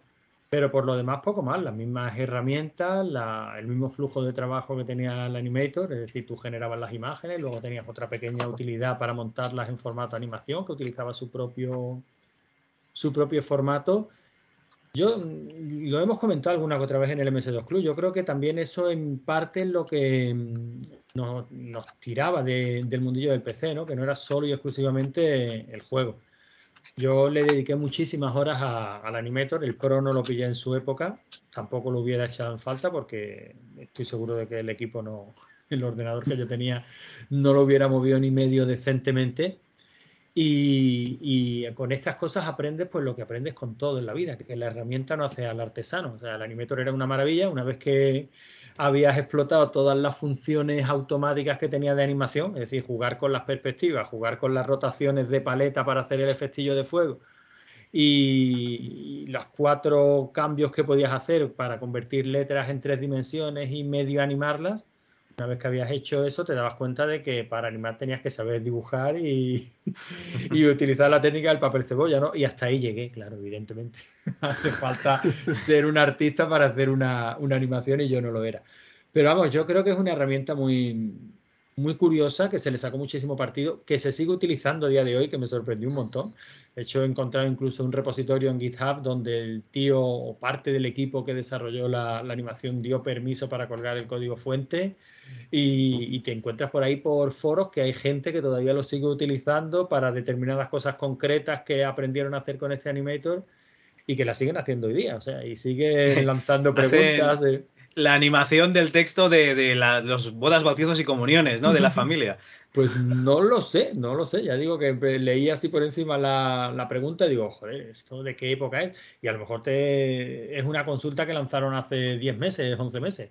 O sea, que es un software que no digo yo que esté a la orden del día, pero que bueno, que igual que habemos locos que seguimos Pues- jugando aventuras mm, conversacionales y gráficas de hace 30 años, hay gente que sigue utilizando este tipo de software y me llama la atención, ¿eh? Porque es evidente que esto está superado. Pero sin embargo, hay que... Digo, George, George R.R. Martin sigue utilizando WordStar, pese a que está más que superado. No, no, George No, no, R.R. porque ya no Martin no, escribe, utiliza ¿eh? nada, no utiliza Eso es, nada ya- y, ya y nada. él mantiene la leyenda, pero este hombre no escribe. ya lo he dejado. A ver, Oye, si- y ha trabajado mucho en su vida, ya tiene bastante. No, no, sí, me, me parece bien. Yo no. juraría Bueno, chicos, haber escuchado, una última cosa, juraría haber escuchado que más adelante este tipo de, o sea, cuando ya se pusieron de moda las- la, comprar una estación en Silicon Graphics, que había estudios que la compraban, en España no creo, eh, lo que pasa es que la gente no sabía manejarla y al final acababan utilizando pues el 3D Studio Max y el Animator Pro para hacer las cosas y tener muerto de risa y la estación, pero que quedaba muy bonita cuando venía, hacían presentaciones. Pues no, no me Sí, extrañaría lo más sí, mínimo. Cuando sí. coges a una. pues, Hay gente que sigue escribiendo utilizando Vi o Emacs. O sea, hay gente que está muy mal. Pues si yo te porque, contara. porque se han acostumbrado a una herramienta y dicen, ¿por qué voy a cambiar? Bueno, pues, pues tienen razón. son masocas. Bueno, pasamos a la página. ¿Cómo, cómo? que hacen maravillas. Tengo un compañero que es una puta máquina que, que trabaja con Vi. O sea, maravillas. Pues seguro que es infinitamente más eficiente, más rápido sí, y más sí. productivo que cualquier otro. De es, que, es que es así, por eso no, por eso no me extraña que haya gente que siga usando esto. Cuando no sabes que, por dónde tirar, le preguntas a él y le, ves que empieza a moverse, porque tiene varios escritorios virtuales, empieza a moverse por los escritorios, a- abre el Vi con una cosa y dice, mira, aquí, ¿lo ves? Bueno, ya que estoy, te lo corrijo, pum. Y dices, pues vale. Bueno, bueno, pues ya está bien. En la página de 36 tenemos un reportaje y yo creo que está aquí metido con calzador, ¿no? Cómo se hace una aplicación para terminal multimedia. Pero claro, es que el terminal multimedia es un NCR 5682, que es un armario con un ordenador metido y una pantalla encima. Que digo, esto lo han colado aquí, que tampoco no es una cosa que pueda hacer cualquiera, ¿no? Que vendría a ser como una especie de- de cacharro, pues para tener presentaciones multimedia para gente que fuese, pues yo que sé, a un evento, ¿no? A una feria, por ejemplo, y cosas así. Y el autor es Rafael Jesús Fernández Benítez, y que sepáis que hasta el 2001 estuvo trabajando en NCR, por si teníais la duda, ¿vale? Que duró unos cuantos añitos más. Lo he buscado en LinkedIn y parece que la cuenta sigue activa, o sea, sigue vivo, ¿eh? Ya está. Hasta, hasta ahí la, la información que os puedo Me, dar. me dejas muy tranquilo, Javi. Eh. Porque tiene, tiene pinta de buen muchacho, ¿no? Me, me daría pena enterarme de otra cosa. Eh, la PC-manía luego recogería el testigo de lo que fue la micro hobby, pero inicialmente básicamente era una revista de videojuegos que tenía algún articulillo más, como por ejemplo este. O sea, digamos que estaba buscando un poco su camino.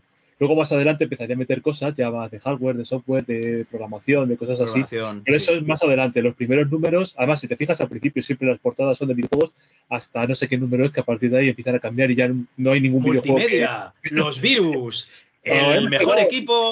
Sí, sí, sí. Bueno, bueno. Y, y llega la página 38, apuesta sobre seguro. eh, ese momento que todos habéis estado esperando, porque es el momento en que Antonio nos va a demostrar dale. eh, esas dale. partidacas que se echó al Lynx 386 Pro. Pero vamos a ver, yo no entiendo, eh, fuera de coña, yo no entiendo ese, esa manía que me tenéis. O sea, ese odio injustificado y gratuito. Yo ya no sé tiene cómo, odio. cómo decirlo. A, yo, a mí, yo quiero el- saber en qué se diferencia el Lynx 386 del Lynx 386 Pro.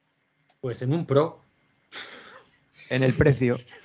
y en el Pro, igual que el Animator del Animator Pro, no tengo ni idea. A mí no me gusta que el ahí golf. que es súper Pero lo han bueno. jugado, ¿no? ¿Qué voy a jugar yo a esto? titular. Por Dios bendito, yo, yo veo a golf en el título de cualquier juego o algo que me suene a golf. Pero si no digo, lo pone. No- 386, no, no Sí, pone pero golf en se- ningún lado. Pero se ve este señor, se ve este señor, se ve el campo verde, o sea, eh, eh, Este juego tiene nombre de palito. base de datos o de hoja de cálculo. Claro, pero, pero, pero juégalo, a ver, a ver si no va a ser de golf, aunque lo parezca. No, no, no, no, no, no. Ya digo que yo el único juego de golf al que he jugado en mi vida es el Sunny Golf, que me pareció muy divertido. Y, y ya está, es que esto no está hecho para mí. Si es que si yo incluso veo el golf por televisión y digo, ¿pero qué hace ese señor? Eso no es un deporte, eso es pasearse con un palo. Eso no es un deporte. Pues Que me Os voy a decir perdonen una todos cosa los aficionados a un deporte como este, pero si no sudan. Os voy a decir una cosa O sea, que ya os si he comentado algunas andar- veces. No, no, perdóname, Javi. Si tienen que Vale, andar vale, más vale. de 500 metros, cogen un carrito. Y es que ni siquiera llevan Eso los es palos un a deporte. Y se los Se, llevan. se los lleva Eso es un deporte. señor. O sea, eso no es un deporte. Esos señores Eso es un no deporte Para, para gente, hijos con para gente que sabe vivir, Eso Antonio. No- Bueno, bueno. Y seguro que en ese carrito, en ese carrito deben tener una nevera llena de cervecitas o de brandy como mínimo. Estoy seguro que sí, Javi. ¿Cuántos amigos tuyos juegan al golf? Ninguno. Claro, pues igual que los míos. Porque soy un tieso. Somos, porque somos gente normal. Pero nada, Yo, que- tenía un compañero que jugaba a golf. Se y cambiaste, ya. y cambiaste- claro, y cambiaste de empresa, entiendo. Pero le dio, le dio un No, infarto, jubiló, porque es en Se pasado. jubiló, se jubiló. Ah, y vale, aparte, ¿no? Es que infarto, a ese hombre no le da infarto en la vida. una pequeña lesión en el codo. En el, ¿Por qué? Porque estuve, estuve jugando al golf. Vamos, no me jodas. jugando al golf. Hombre, está el codo de tenista y el codo de golfista, ¿no? De golfo. en fin, que. Pero que ¿el que juego bien aquí- o mal? Bien. Pero el juego, a ver, El juego es el juego juego bien. está muy bien, hombre. No, es lo que comentaba Trevice antes. O sea, tienes gráficos eh, digitalizados en la época, pero Y Super digitalizados VGA, bien. eh, cuidado. Super VGA. Super VGA, claro. Tienes efectos de sonido de los pajaritos. Sí, sí. y, del golpe a bien. la, y del golpe a la bola. Yo es que sí jugué al Lynx, la Lynx 386, sí llegué a jugar en su momento que me lo pasaron y lo vi y tardaba un rato en renderizarse Sí, el, sí, el sí, escenario. sí, sí. Lo que pasa, claro, yo no te entendía ni nada. Digo, elige palo, empiezas a pasar, además todo en Pit English, y digo, pues bueno, pues vamos a Bueno. darle con este. Pues este mismo. Pero el, el Pro era el único que había, no había uno normal y uno Pro, era solamente Había- el 386 Pro. No, y No había, había, no uno, había el, el Lynx había uno normal. anterior, había uno anterior. Ese, yo es que este no jugué, yo jugué al anterior, que era el Lynx a secas, Lynx a que secas, que funcionaba en, que funcionaba en 286. Es- este Ah, ya pues, necesitabas 386. Pues a lo mejor era que jugué yo, yo pensé que era 386 a secas. Pero ese era en VGA, no, eso eran 320 Era VGA. 200, Ese era sí. VGA, sí. Incluso era más lento, creo, renderizado. O a lo sí, mejor sí. jugué Yo a estoy- este, no lo sé. Estoy casi convencido de que Porque yo jugué al Lynx indistinguibles. 386 en un 286, estoy casi convencido, ¿eh? Sería el Lynx normal. Yo creo que Luego- sería el Lynx Podría normal, ser. ¿eh? Podría ser el Lynx normal. Porque este, este necesitaba Super VGA y 386, ¿eh? A mí me extraña que lo jugaras en un 286. Oye, que Pues igual- si necesitaba Super VGA sería el Lynx normal. Y sí. con EGA. No, coño, con VGA monocromo, monitor monocromo.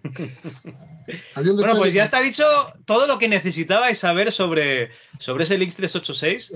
Así que nos vamos a ir a esos pedazos de floppies que nos regalaban con la revista en la sección alta densidad, que es en la página. Ojo, que se me ha ido. En la página 41. Sí. La ERTES. ¿Qué tenemos aquí?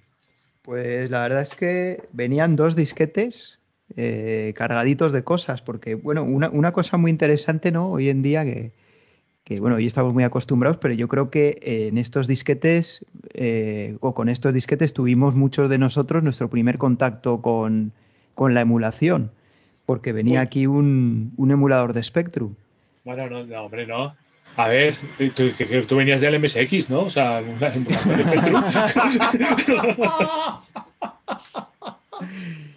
Eso ni, ni siquiera, eso ni siquiera era emular, era copiar mal. Sí, es verdad, sí. Pero yo no lo sabía, no lo sabía. éramos jóvenes. Dynamic, Konami, todo lo mismo. Sí. Y bueno, venía aquí un... no lo he probado ahora, por supuesto, pero por lo que veo aquí era, era un, un emulador, pero con línea de comandos. O sea, tenías que estar aquí comando para arriba, comando para abajo para poder cargar algo. Incluso venía con la ROM del, del Abu Simbel, por lo que, por lo que he estado viendo. El mundillo del retro haciéndolo mal desde siempre. Tú imagínate el que entra en el mundillo de la informática con un PC, gente de bien, y le hablan de que había unos ordenadores más antiguos que eran el Spectrum. Y tú le das el emulador para que puedan ver que era eso con el Abu Simbel. Vamos, no me jodas. ¿Tú qué quieres? Esa persona no quiera saber de los 8 bits ya en su vida. Pues de eso se trataba. ¿Para qué te compras un PC? ¿Para jugar al Spectrum? Eso También es verdad. Bueno, eso es lo que hacemos hoy en día, ¿no? Sí, pero bueno, es que estamos en fondo. Pero, pero no te gastabas eh, varios sueldos en comprarte una máquina para, para emular. No, ahora te lo gastas en la gráfica solo, no en la máquina entera. Pero eso es para minar. Por cierto, ¿habéis visto las instrucciones para principiantes y para expertos?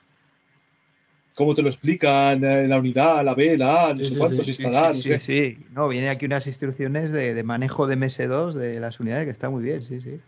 Es que es muy curioso porque yo la primera, a ver, yo cuando me compré el PC me había comprado porque a mí me llegaba, esto fue en junio del 94, y me compré la revista, la primera PC Manía, me, me dice, me va a llegar el jueves. Pues yo ese día por la mañana me compré la PC Manía y era el número 21 que venía con un CD-ROM y un disquete, y no venían instrucciones de instalación en el disquete.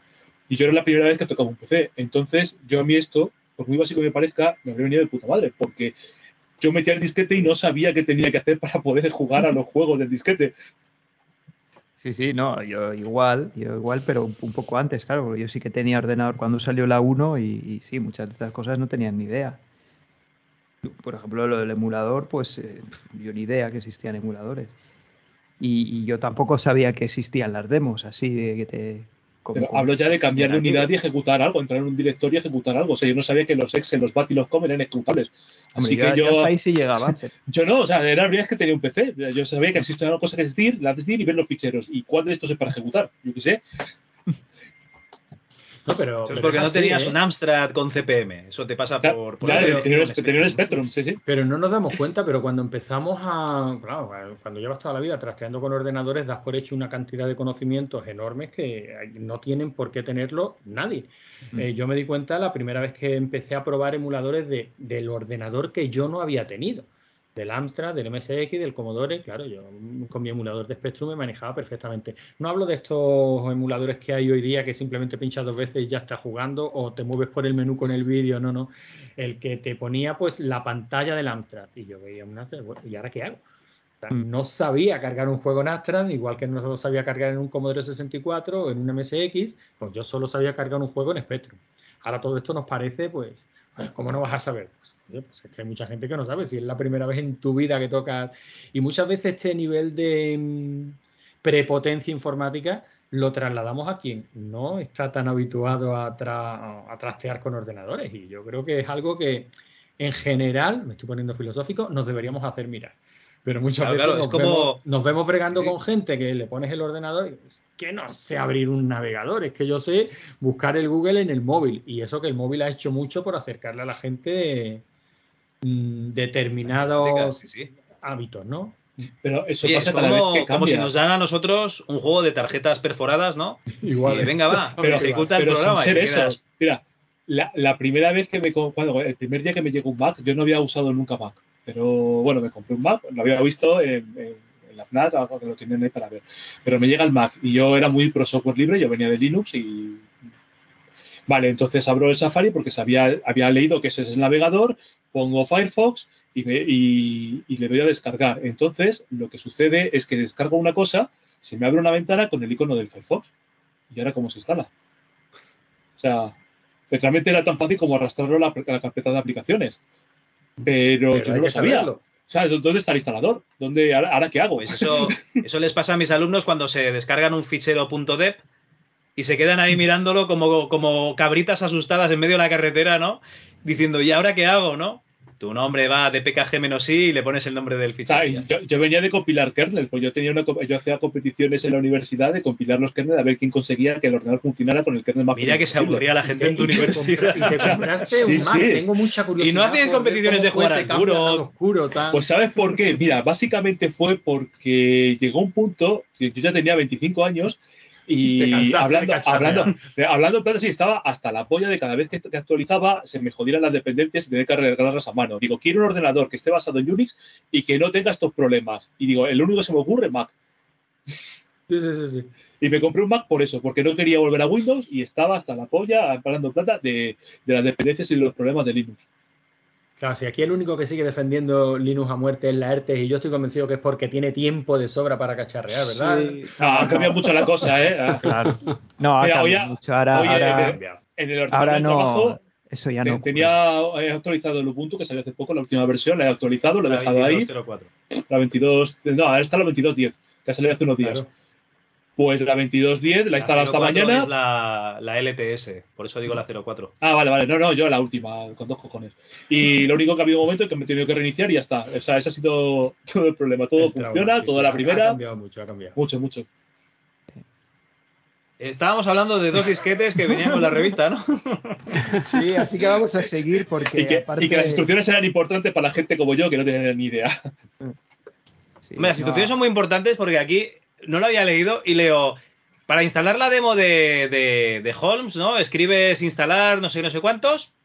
Pondrá begin install y saldrá el sistema con el mensaje installation aborted. Pero no pasa nada. Porque es una demo y simplemente indica que no se ha instalado toda la demo. Eh, claro, o sea, tú ves installation aborted y dices, mierda, esto no, esto ha ido mal. Bueno, eso sí sabes inglés, si no, ni eso. Claro, claro. No, no, pero esto está muy bien porque no venía con una demo, sino con dos y de dos juegazos, ¿eh? Porque también está aquí el Fate of Atlantis, pero pff, telita. Sí, no, a ver, yo aquí flipé mucho con, sobre todo con la Y el demo de- también está aquí, del, ¿no? del Sherlock Sí. Holmes, sí. Porque Pero la intro del Sherlock es Holmes a mí me impresionó, ¿eh? En la época, Es que cuando, era una pasada. cuando recibí Sí. yo esta demo y me puse la intro, digo, joder, qué pasada esto. Es que ese juego estaba cuidadísimo. vamos. Mm. Sí, sí. No, la verdad es que estos dos disquetes están, pues para la época, eh, yo creo que eran todo un regalazo con la revista. Yo creo que con esto se ganaron a mucha gente ya con esto, ya que, bueno, o nos ganaron a muchos para seguir comprándola ya mes a mes.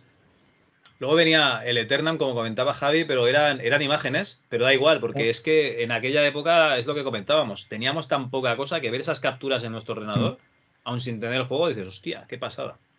Sí, porque eran, eran solo pantallas, ¿no? Sí, sí. Sí, sí, sí. Sí, sí, estoy en Bueno, era una, una galería, era un aaplay.exe que era una galería con las. sí, que te iba las pasando imágenes. las capturas. sí. Bueno, Y chicos, nada, eh, nada más. Mm. Vale. Vamos a la siguiente página. Nos pone eh, la publicidad de, de Solo para Adictos, ya sabéis, vuestra revista favorita, Retromanía 30, digo Micromanía. y en la siguiente página eh, es curioso, ¿no? Lo, lo que, lo que tiene la memoria, porque estas imágenes del píxel a píxel, yo nada más leer otra vez la revista me he acordado de la, de la chica esta Celtic, ¿vale? La, bueno, Celtic sería la ilustración, pero es que, eh, o sea, no se os quedan las imágenes de, de las pantallas que dibujaban los chavales de los concursos de, de- de dibujo que enviaban. Cuando abrís una revista de esa, dices, hostia, esta, esto lo he visto yo. O sea, son imágenes que se te quedan en, en la mente. Sí. No, Sí, veo que soy lo- el único. Lo, no, no, consolas, que estaba pensando es que es curioso que eh, todas las imágenes que hay aquí lo está diciendo que son realmente, o sea, no es como pasa en algunas revistas, que en el número uno ya tienen cartas al director, tienen imágenes enviadas por los oyentes y claro, o los lectores, y dices, pero ese es el número uno, ¿cómo puede ser? No, aquí no, lo está aquí diciendo. estaban anunciando son- el Deluxe Paint Ah, 2. Además, te lo dice, como estas son mejores, son las pantallas que esperamos recibir de vosotros. O sea, estos son ejemplos sacados del Deluxe Paint. Y ahora, por favor, vosotros mandárnosla. Pero si eso Correcto. ocurre también más adelante, ¿eh? Porque hay preguntas y. Sí, sí, sí, pero que lectores. eh, lo dice, sí, estas son nuestras. Es que, bueno, yo estuve Ah, sí. trabajando eh, de colaborador en Micromanía y me pasaba de que cuando había meses en que yo te llevaba la sección de estrategia y cuando no había preguntas o las preguntas eran una tontería, me las inventaba yo. Además, Pero cuando- di la verdad. la- ¿Qué nombres ponías? no, no, sí, sí, yo ponía el nombre de chicas. O sea, cuando me lo había inventado. O sea, tú, tú eres un, uno de esos que entraban en el IRC y te llamabas Sonia, seguro. O sea, yo, yo llegaba y a lo mejor. Hola, soy no Candy. sabía- no sabía qué poner, me iba al foro de PlayStation, buscaba si alguna cosa, mira, es curiosa esta, pues cogía, copiaba la pregunta, la redactaba distinta y ponía la respuesta. Y pues ponía el nombre, pues sí, o Sonia, o Jennifer, o no sé, ¿Pero eso en el qué que se año me ocurría, Amanda. eh. Javi, 2000 y ¿sobre qué año Eso era en el 2009. dos mil- En Ah. el 2009 estuve de colaborador yo. Entonces era de otra época, pero quiero decir que eso se seguía haciendo unos Sí. años después. Si, se, tienes para poner, bien, y si no tienes para poner, Te te lo inventas. Bueno, Además, que la hace- gente había, había cosas como, hola, eh, ¿cómo se pasa esto? Y te y dices, pues bueno, pues vale. Y todo en mayúscula, falta de ortografía de punta pala, o sea. eh, incluso aunque usaras realmente una pregunta que te había mandado, tenías que retocarla mucho. Normalmente. A veces llegaba algo bien, pero lo normal es que o te lo inventabas o retocabas o. Oh, Bueno, eh, pasamos a la página 46. Aquí tenemos eh, pantalla abierta, la, la diversión del futuro. Nos habla de Eternam. Una cosa que no me había fijado es que te dice lo que ocupa en disco los, los juegos. Este ocupaba 5 megas, era para 286. Y es una aventura gráfica en la que pues, vas viajando en diferentes épocas en un planeta mm, estilo Westworld, ¿no? Eh, almas de metal. Que lo, digamos todos los personajes son robots y te vas moviendo por diferentes ambientaciones. Muy espectacular para la época porque combinaba eh, un entorno tres dimensiones, 3D, en exteriores y cuando entrabas en el interior una aventura clásica. Y es un juego en el que hemos hablado ya en el MS2 Club, no sé si es en el volumen 2 o 3, con Arjona, con lo cual nos remitimos a, a ese número. En la página 48 tenemos Guy Spy, pero la verdad es que lo hemos Una, una- comentado una ya. cosa, Javi, ¿has visto cómo empieza la intro de- del comentario? O sea, cuando en nuestros días la realidad virtual comienza a dar sus primeros pasos, la compañía Infogrames anticipa a lo que está por venir. ¿Qué te parece? Bueno, es que la realidad virtual ya, yo creo que en los años 80 ya había, ¿no? Ya empezaban a así. Es ya a principios de lo los hice- 90 lo hice cuando por el empieza. 7 Guest, ¿no? Porque con el 7 Guest ya, ya avisaba de que Ya comienzos de la realidad realidad virtual. virtual, Creo que se refería a, a otro tipo de realidad virtual, sí. Ah, vale, vale, vale, vale, vale. Bueno, eh, pero igualmente no era realidad virtual, o sea, lo que era era una realidad con robots que tenían una IA que representaban un papel, o sea, que tampoco no era una realidad virtual lo que es el entorno. Pero bueno, oye, eh, si pone realidad virtual, Si estupendo. Seven que es eh, realidad virtual, Javi, cualquier cosa puede ser realidad virtual. No, Bueno, es, realidad virtual, pero física. Qué bonito, no- qué bonito. Qué ese bonito. Reconócelo, Bueno, Raúl, tú eh, has venido aquí a enseñarnos tus cosas. Pero habrá de Lo pasa que ordenado, ¿eh? hablar, pero vamos. Lo tiene ordenado. Bueno, en la siguiente pantalla tenemos Guy Spy, eh, juego del que hemos hablado hace poquísimo. Me llama la atención que aquí pone que la configuración mínima es un XT con CGA. No sabía que Está mal. No creo. no creo. ejecutarse con CGA, pero bueno, oye, eh, que a lo mejor podéis probar. Y un XT con Adlib, joder. Pero en este Bueno, la un nota es más no deja realista. de ser un 088 con, con disco duro. Ya, ya, ya, pero. Entonces, en fin, página 48, Guy Spy. Lo hemos comentado en la OKPC, lo habéis escuchado en Micromanía. Yo creo que más de este juego no se merece que hablemos. Demasiado hemos hablado bien. Demasiado hemos hablado. Eh, en la página 49 tenemos el Hard Nova, que es un juego de, de rol con vista isométrica en el que eh, estás en un ambiente futurista. Es un juego que yo me comprometí a jugar y no nos vamos a engañar, no lo he jugado. Pero es un juego muy chulo en el que tienes, eh, pues eso, que moverte por, por diferentes planetas para lograr un objetivo. En teoría se está acabando el sol de, tu sistema y lo tienes que, revivir, ¿vale? Y como la película aquella, eh, ahora no me acuerdo. Esa de la nave Sun... Ah, Sunlight, ¿puede ser? Que se vuelven locos, como todas esas películas de unos que van a, por el espacio en una nave. No os acordáis, ¿verdad? No. No, vale. Pues básicamente hay que revivir el, el sol y, y, llevas un personaje, puedes elegir entre chico y chica. Eh, la chica en inglés pone quietly eh, beautiful o quietly pretty y en español han traducido eh, eres, eh, alta pero fea o poco, o poco guapa o algo así. Eh, os puse la captura de pantalla, era una cosa así un poco curiosa. Y llevas un, compañero, un robot que va contigo, puedes ir recogiendo o, o, alistando, reclutando diferentes personajes y además puedes ir en una nave moviéndote por, por diferentes planetas. La nave tiene combustible, te pueden destruir la nave. Bueno, es un juego de rol muy completo para, para la época pero que desgraciadamente no he tenido tiempo de, de profundizarlo. Eh, no es de los sencillos de, de, que lo coges, no es un Age of the Beholder, ¿vale? Que le das al botón de la espada y atacas, no, esto es un poquito más, más complicado. En la misma página, dice, página 49, ¿Has visto lo que dice Anselmo Trejo en el resumen de este juego? Que tras examinarlo nos ha sorprendido que tan prestigiosa compañía haya creado este programa. Y se queda tan no le ha alto. gustado. Le ha puesto una No le ha gustado, ¿no? no mucho. Por aquí dice, pues no sé dónde lo he visto, que es como un juego de 8 bits, pero ¿dónde lo Sí, dice? en los gráficos lo ponen. No exageramos si decimos que los gráficos son similares a los de las máquinas de 8 bits. Pues eso. Bueno, porque, ¿cómo, os- cómo os diría? Eh, ¿Os recordáis, recordáis el Blood Bowl?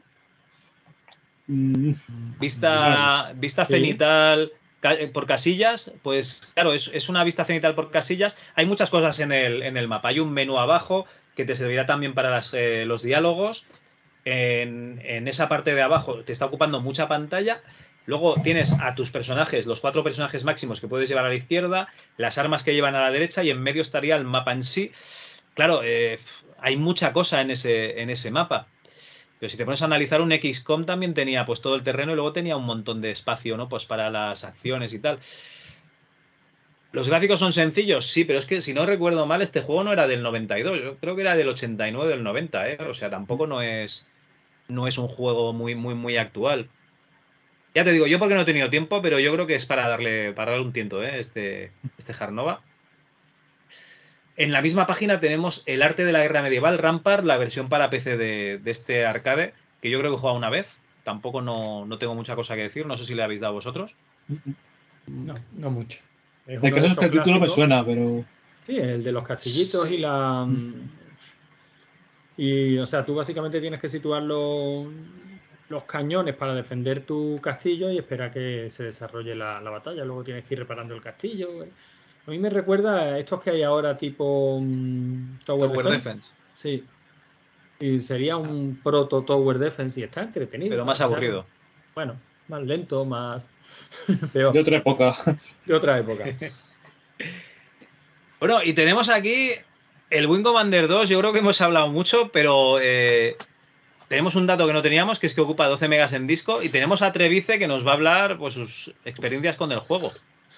Sí, sí que os cuento un poco que bueno, es la segunda parte del Wing Commander, obviamente, que es un juego que supuso una revolución en los juegos de combate espacial, con muchas novedades, como que pues visualmente era una pasada, realmente comparado con todo lo que se había visto antes. Los gráficos eran impresionantes y el sonido además tenía la novedad de que la música va cambiando según lo que, lo que está pasando en el combate. O sea, si tú vas perdiendo, te están destrozando los escudos, el, la armadura, pues la música se ponía dramática, si matan a tu compañero también.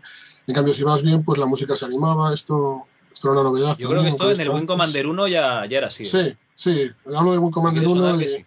sí, en Wing Commander 1 y luego en el 2, pues lo que se hizo fue mejorar todo esto. Las fases de combate se iban combinando con una historia, en la que vas hablando con distintos personajes y te sientes pues introducido en, en la historia, como una película.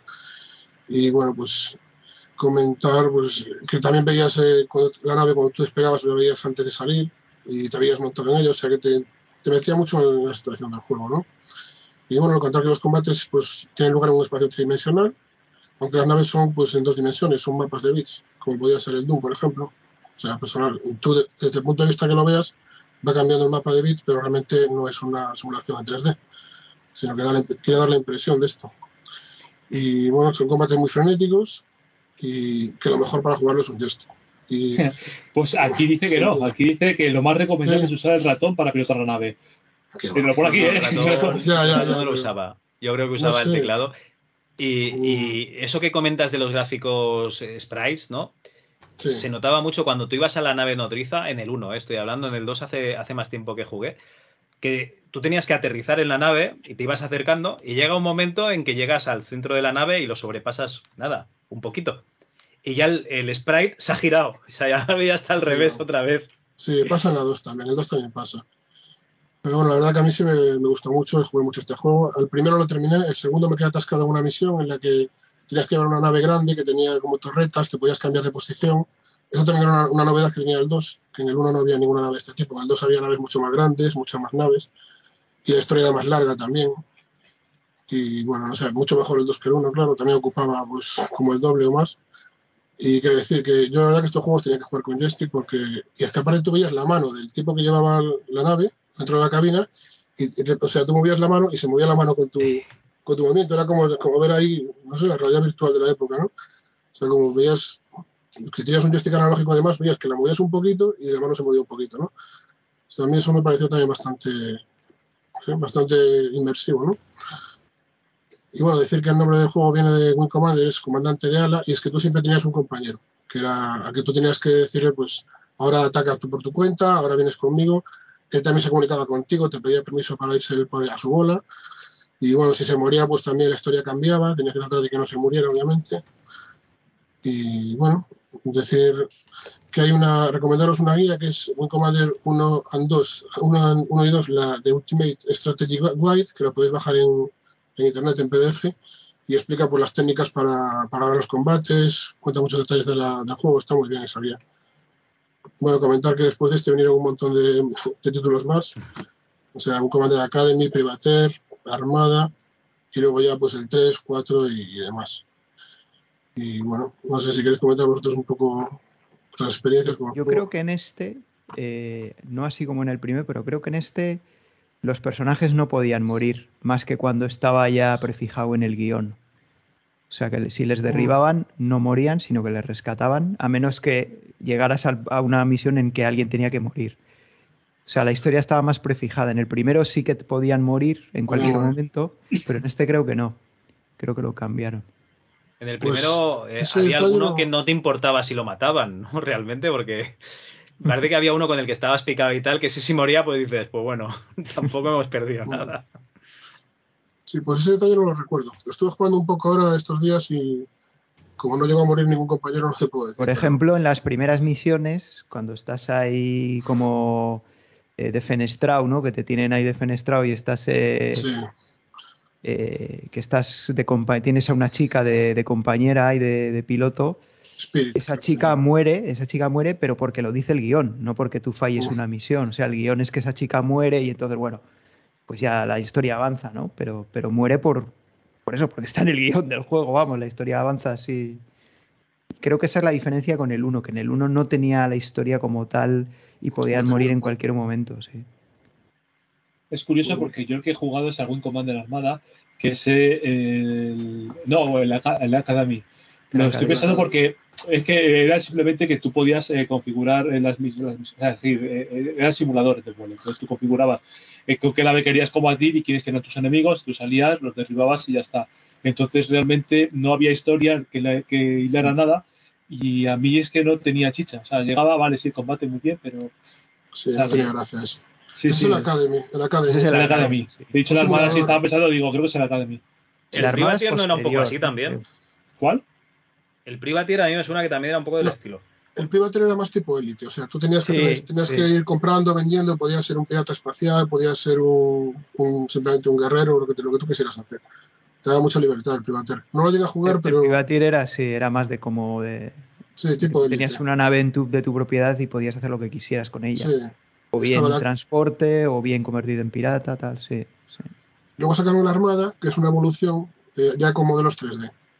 O sea, de la evolución de un Commander 2 con modelos en tres dimensiones, un poco, y luego ya vino el 3 que ya era completamente 3D, pues tipo X-Wing y estos Y juegos. con, y con Mark Hamill. De como Mark Hamill, Y que con llevábamos sin verlo 20 años o 30 y de repente apareció ahí con menos pelo y ¿este quién es?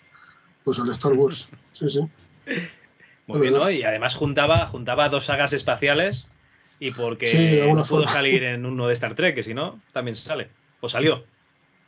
Bueno, un juego muy recomendable. ¿eh? Si no habéis jugado un Commander 2, yo recomiendo que lo probéis. Porque eso, la Academy que ha jugado Vampiro no tiene nada que ver, porque te pierdes la historia, te pierdes todo. O sea, no tiene interés la, las luchas. Sí, sí, yo, digo, yo de vez en cuando alguna vez jugaba y digo, me mola el X-Wing, a mí esto no, no me llena. No, pero A este mí, sí, a mí hoy en día este- se me hace duro, ¿eh? El jugar un Wing Commander, la verdad. Ya. Hombre, va, no envejece tan, Yo no estuve- como el Yo estuve una temporada que los viajes a Barcelona en tren me echaba muy Wing Commander 1 y estaba ahí con el portátil encima de las piernas ahí con el con los cursores y tal y partidacas. Madre mía, estás Yo creo, enfermo. yo creo que el X-Wing o TIE Fighter aguantan mejor hoy en día, ¿eh? En mi opinión. ¿Qué, qué- qué va? ¿Qué va? Bueno, eh, vamos a pasar a la página 52 antes de que digáis más barbaridades. Y aquí tenemos dos juegos que, por lo que sea, no se los ha pedido nadie. Eh, uno que se llama Global Effect, que parece un SimCity raro. Y otro que se llama Steel Empire, que es un juego de, de estrategia, nos pone aquí. De hecho, los dos deben ser un poco de estrategia. No sé si le habéis dado alguno, alguno de los títulos. No, ¿Qué va? No. No. Ni ganas. Fantástico, porque así podemos pasar de página a la página 53, que tenemos un juego de tenis, el World Championship Tennis, que nos va a comentar, eh, si no me equivoco, Sergio.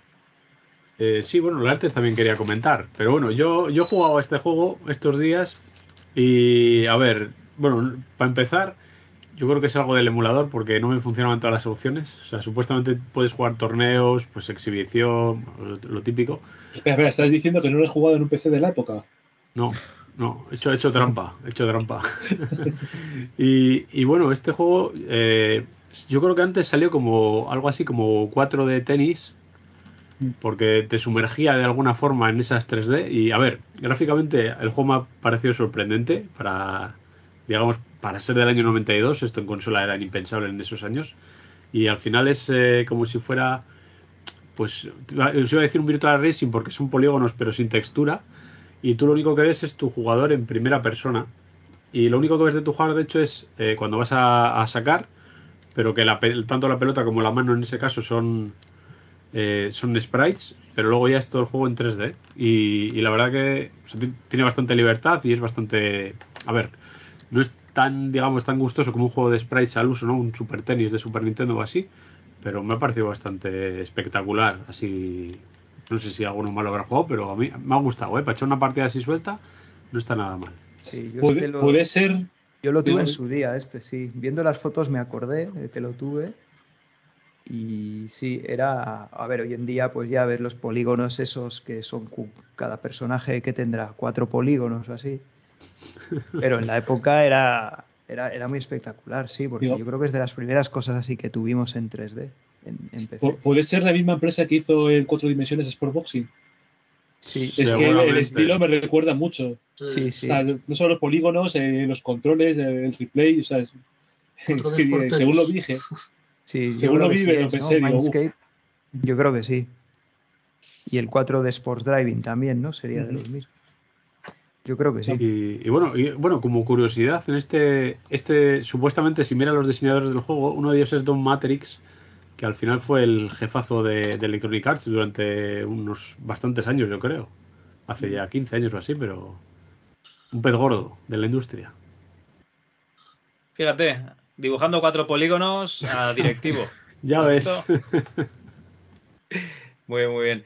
Pues eh, la verdad es que yo no le di, o sea, no tengo experiencias con el 4 de Sportboxing, sí que podría hablar aquí, ¿no? De todos esos combates que, gané y perdí.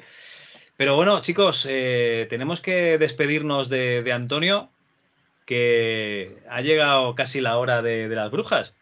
Ya, ya sabéis, el ceniciento del podcasting. Aparte, Javi, yo he venido aquí a hacer un trabajo, que es hacer un análisis pormenorizado del Links 386. Creo que mi trabajo está hecho y tengo plena confianza en que vais a terminar de analizar esta revista como se merece. Cuando un trabajo está bien hecho, Antonio, no- cuando alguien ha dado todo lo que podía dar, no se le puede pedir más. Efectivamente. Así es, Javi. y también han comentado las novedades de golf del ECTS. También que no falte ni un O sea, detalle. claro, claro, que, que eso también hay que decirlo. En fin. Bueno, Venga, pues Antonio. chicos, no lo alarguemos Antonio. más. Que seguid y deseando escuchar el remate.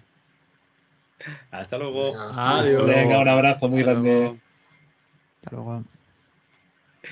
Bueno, pasamos a la página 54 y aquí tenemos un juego de trenecito. Eh, yo lo siento mucho, pero es que todos este tipo de juegos no, no le he dado nunca ni con un palo.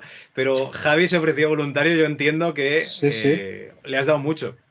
Le da bastante. Yo a mí todo lo que sea trenecito me encanta. Bueno, tenemos el A-Train. Y esto parece, a simple vista, a gente profana como yo, un SimCity o un SimCity 2000. ¿Esto qué. Pues lo parece, pero no lo es. O sea, realmente eh, se llama, o sea, este juego tengo que apuntar mis notas. Esto es una empresa japonesa que lo hizo, que la empresa japonesa se llama eh, Art Dink, que todavía sigue en activo y la última versión de la Train es del 2021, que lo tienen una versión para Switch. Este es de los primeros que hizo y realmente es el que más ha vendido de toda su historia, precisamente al de estar editado por, Maxis y es el que más se le reconoce. Bueno, pues este juego es, es curioso porque se llama Train, uno asume que es de trenes, pero realmente los trenes en el fondo es lo menos importante. O sea, es importante para construir eh, una red y tener tus cuatro trenes, pero realmente donde está el meollo, realmente para mí este juego es más un, un juego de especulación inmobiliaria. O sea, lo importante es eh, construir eh, oficinas, construir sucursales y cosas así y venderlas al mejor postor. Entonces es como te financias, porque como tengas que tirar de trenes, o sea, no es como el Transport Tycoon o como por ejemplo el Railroad Tycoon, donde realmente el negocio está en los trenes. Aquí, aquí, te, porque esto es una pantalla abierta, es decir, es un artículo eh, dándote trucos para el juego y empieza a hablar que si cuanto más lejos eh, tienes que mover las, tanto los pasajeros como las mercancías, más dinero ganas, pero realmente lo que ganas es nada, minucia. Lo realmente importante es, por ejemplo, tú eh, construyes un montón de oficinas, que las oficinas en sí, hasta que no tienes una ciudad grande, no son rentables, pero si tú al lado construyes eh, hoteles, eh, centros comerciales y sobre todo estadios, un estadio que a lo mejor te ha costado un millón o un millón y pico construirlo, lo puedes vender por hasta 12 millones. Ahí es donde está el negocio. Y realmente es como ganar dinero. O sea, comprando, construyendo eh, propiedades inmobiliarias y vendiéndolas. Y realmente ahí es donde está realmente el negocio. A nivel gráfico es, es exactamente lo que estáis viendo aquí en las pantallas, es siempre lo mismo, lo único que tiene, sí que es verdad que cambia entre día y noche, pero es que esto es lo que hay, o sea, no, no hay más. No tiene muchos tipos de sucursales, las sucursales son realmente los edificios que puedes construir, que son eh, campo de golf, pista eh, de esquí, eh, parque de atracciones, centro comercial, hotel, fábricas, apartamentos y oficinas, eso es lo que hay. Eh, las oficinas realmente es lo que te va a dar importancia porque te digo, al principio a lo mejor te cuesta 1.300.000 eh, construirla y la vas a vender por 1.200.000, pero hace que todo lo demás se revalorice. Atrae también gente y es donde realmente está el dinero. O construyes muchas de estas y, y, hace que todo lo demás se revalorice y ganes dinero. Eh, la gestión de los trenes en sí es lo de menos. Tiene cosas muy curiosas como por ejemplo si dos trenes chocan, solamente se quedan parados, no pasa nada. Quitas a uno y ya está, se acabó. Muy bien, bien. Sí que tienes que tener cuidado con el tema de las intersecciones, porque tienes cada tren, tienes que. No es intuitivo, no es nada intuitivo saber. O sea, tú colocas un tren y no es intuitivo saber por dónde va a pasar. O sea, tú lo colocas, le das a continuar y el tren va siguiendo el camino que le da la gana. Entonces hay otra pantalla donde tú puedes decidir, cada vez que se encuentra una intersección, cuál de los dos caminos va a tirar. Pero te digo, puede llegar un momento en que no te, que, no te des cuenta que dos trenes chocan y se te para todo el tinglado y hasta que... y entonces la cosa no crece y empiezas a asustarte y qué pasa aquí hasta que te das cuenta que hay dos trenes están, eh, han chocado y tienes ahí un colapso pero como juego en sí, ya te digo, yo lo recordaba, porque en su momento le di bastante, lo recordaba como bastante grande. Ahora que lo he vuelto a jugar, realmente es bastante limitado. O sea, tiene seis escenarios, que son más o menos, o sea, sí cambia un poquito, porque tiene más ríos, tiene más no sé qué, pero en el fondo es más o menos lo mismo. Consiste en lo mismo, es eh, que primero creas unas fábricas para tener cosas para, o sea, que, que fabrican componentes. Esos componentes los llevas a, a los almacenes de las estaciones.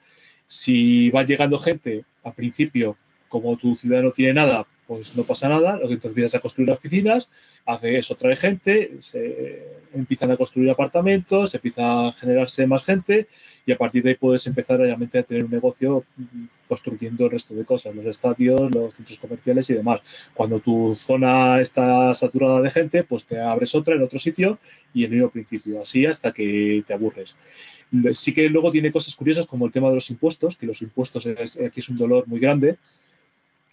Eh, o sea, yo he llegado a lo mejor, eh, porque incluso teniendo pérdidas, he llegado a pagar un porcentaje de lo que tienes. O sea, a lo mejor has perdido dos millones y tienes que pagar cinco de impuestos. Y dices, joder, si estoy perdiendo dinero, ¿de dónde saco dinero? Porque en el momento en que te quedas en números rojos, se acaba la partida, con lo cual tienes que tener mucho cuidado porque que tengas, estés forradísimo en el momento en que hay, digamos, te llega un cargo. Puedes tener un montón de propiedades, te llega un cargo, no tienes dinero cash y a tomar por culo partida, tienes que cargar.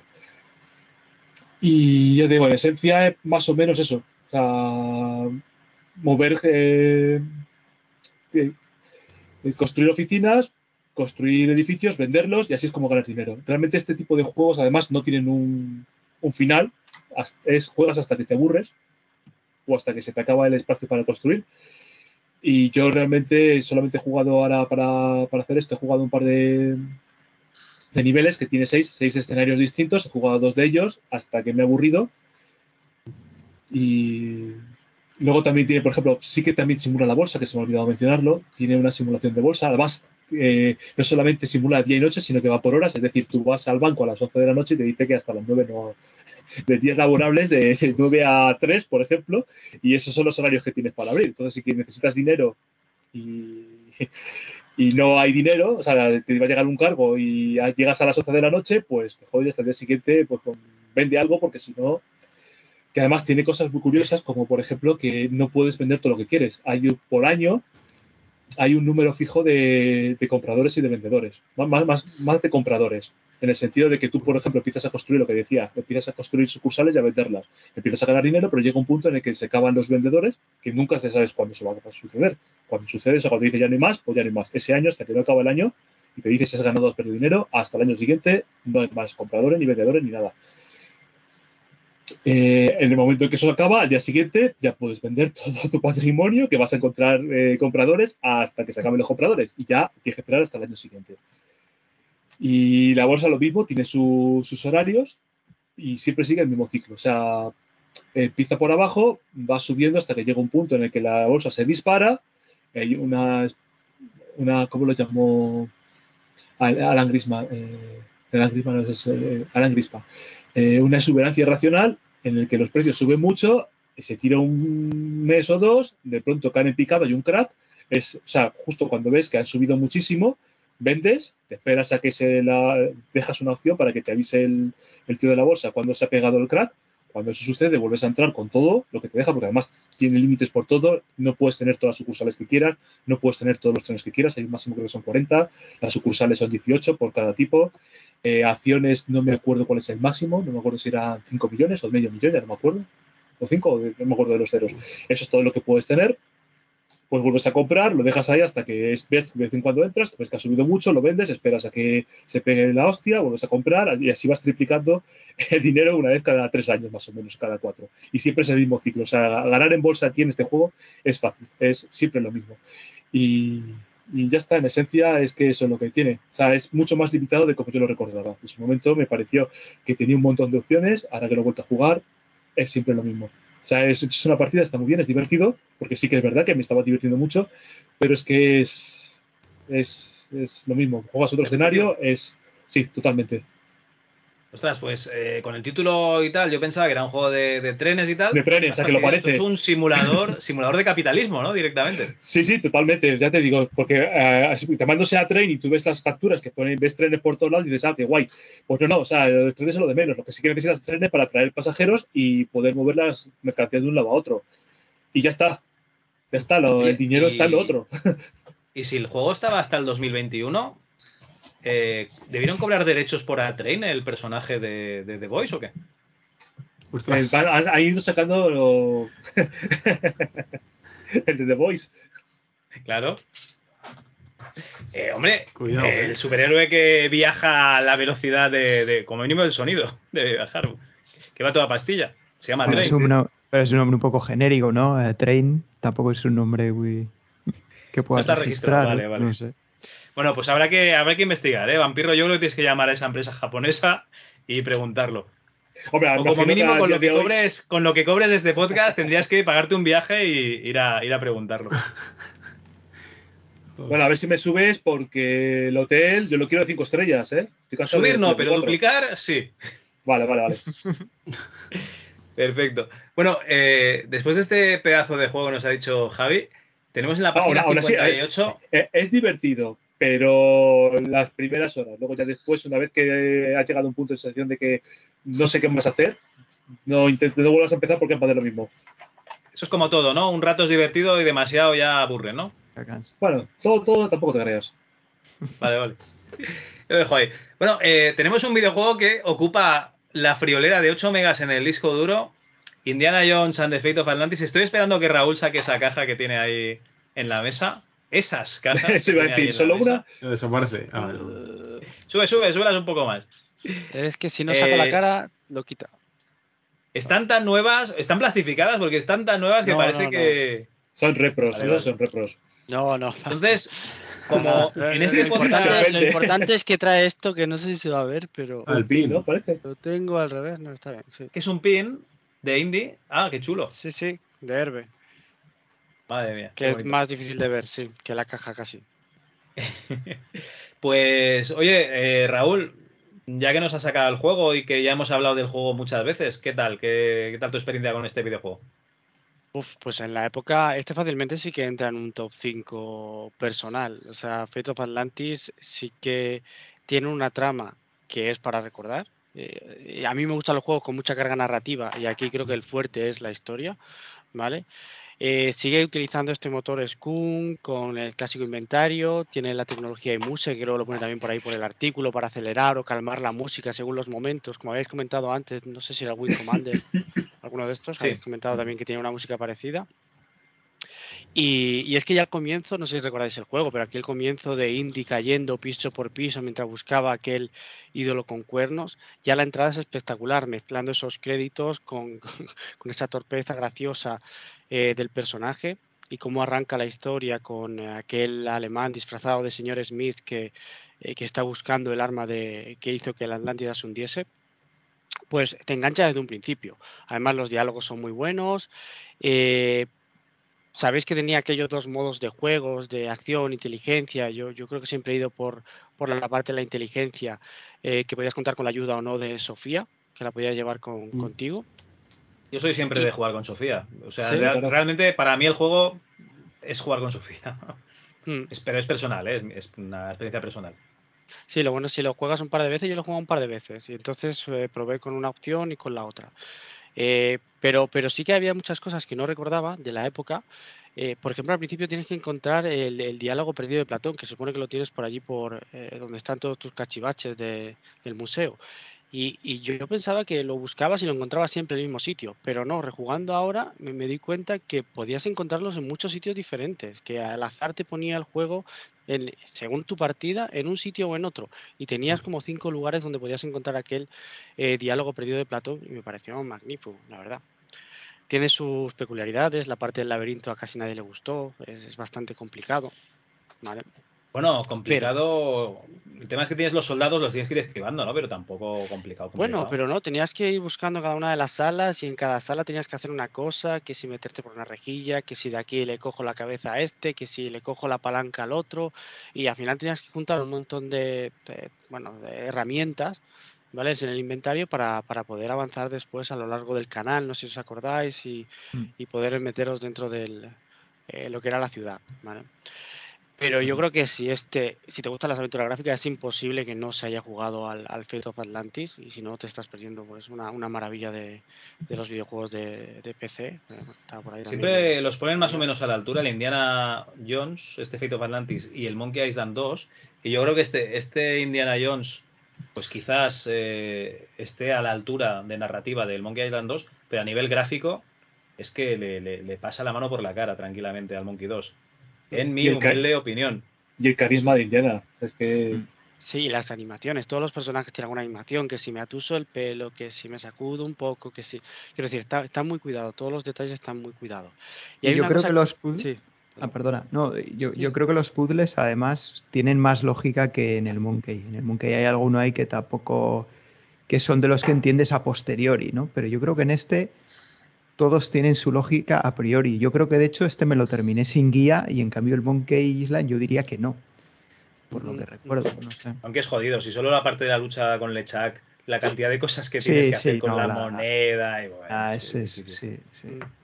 Iba a comentar que había una cosa como, como reflexión final que, que comenta el artículo al final del todo, y es que viene a decir que, que ya de antemano se ve que se va a convertir en un clásico de los videojuegos, que me hace muchísima gracia y que deberías comprarlo ya para que esté en tu colección cuando se convierta en clásico. Y he pensado en todo esto de la especulación retro y tal y cual y digo, pues acertaron de pleno, fíjate. Empezó aquí. La Sí, sí, especulación aquí retro empezó en, en- en la página 62 Mira PC Manía, que, PC que- que bien lo sabías, sí, sí. Increíble.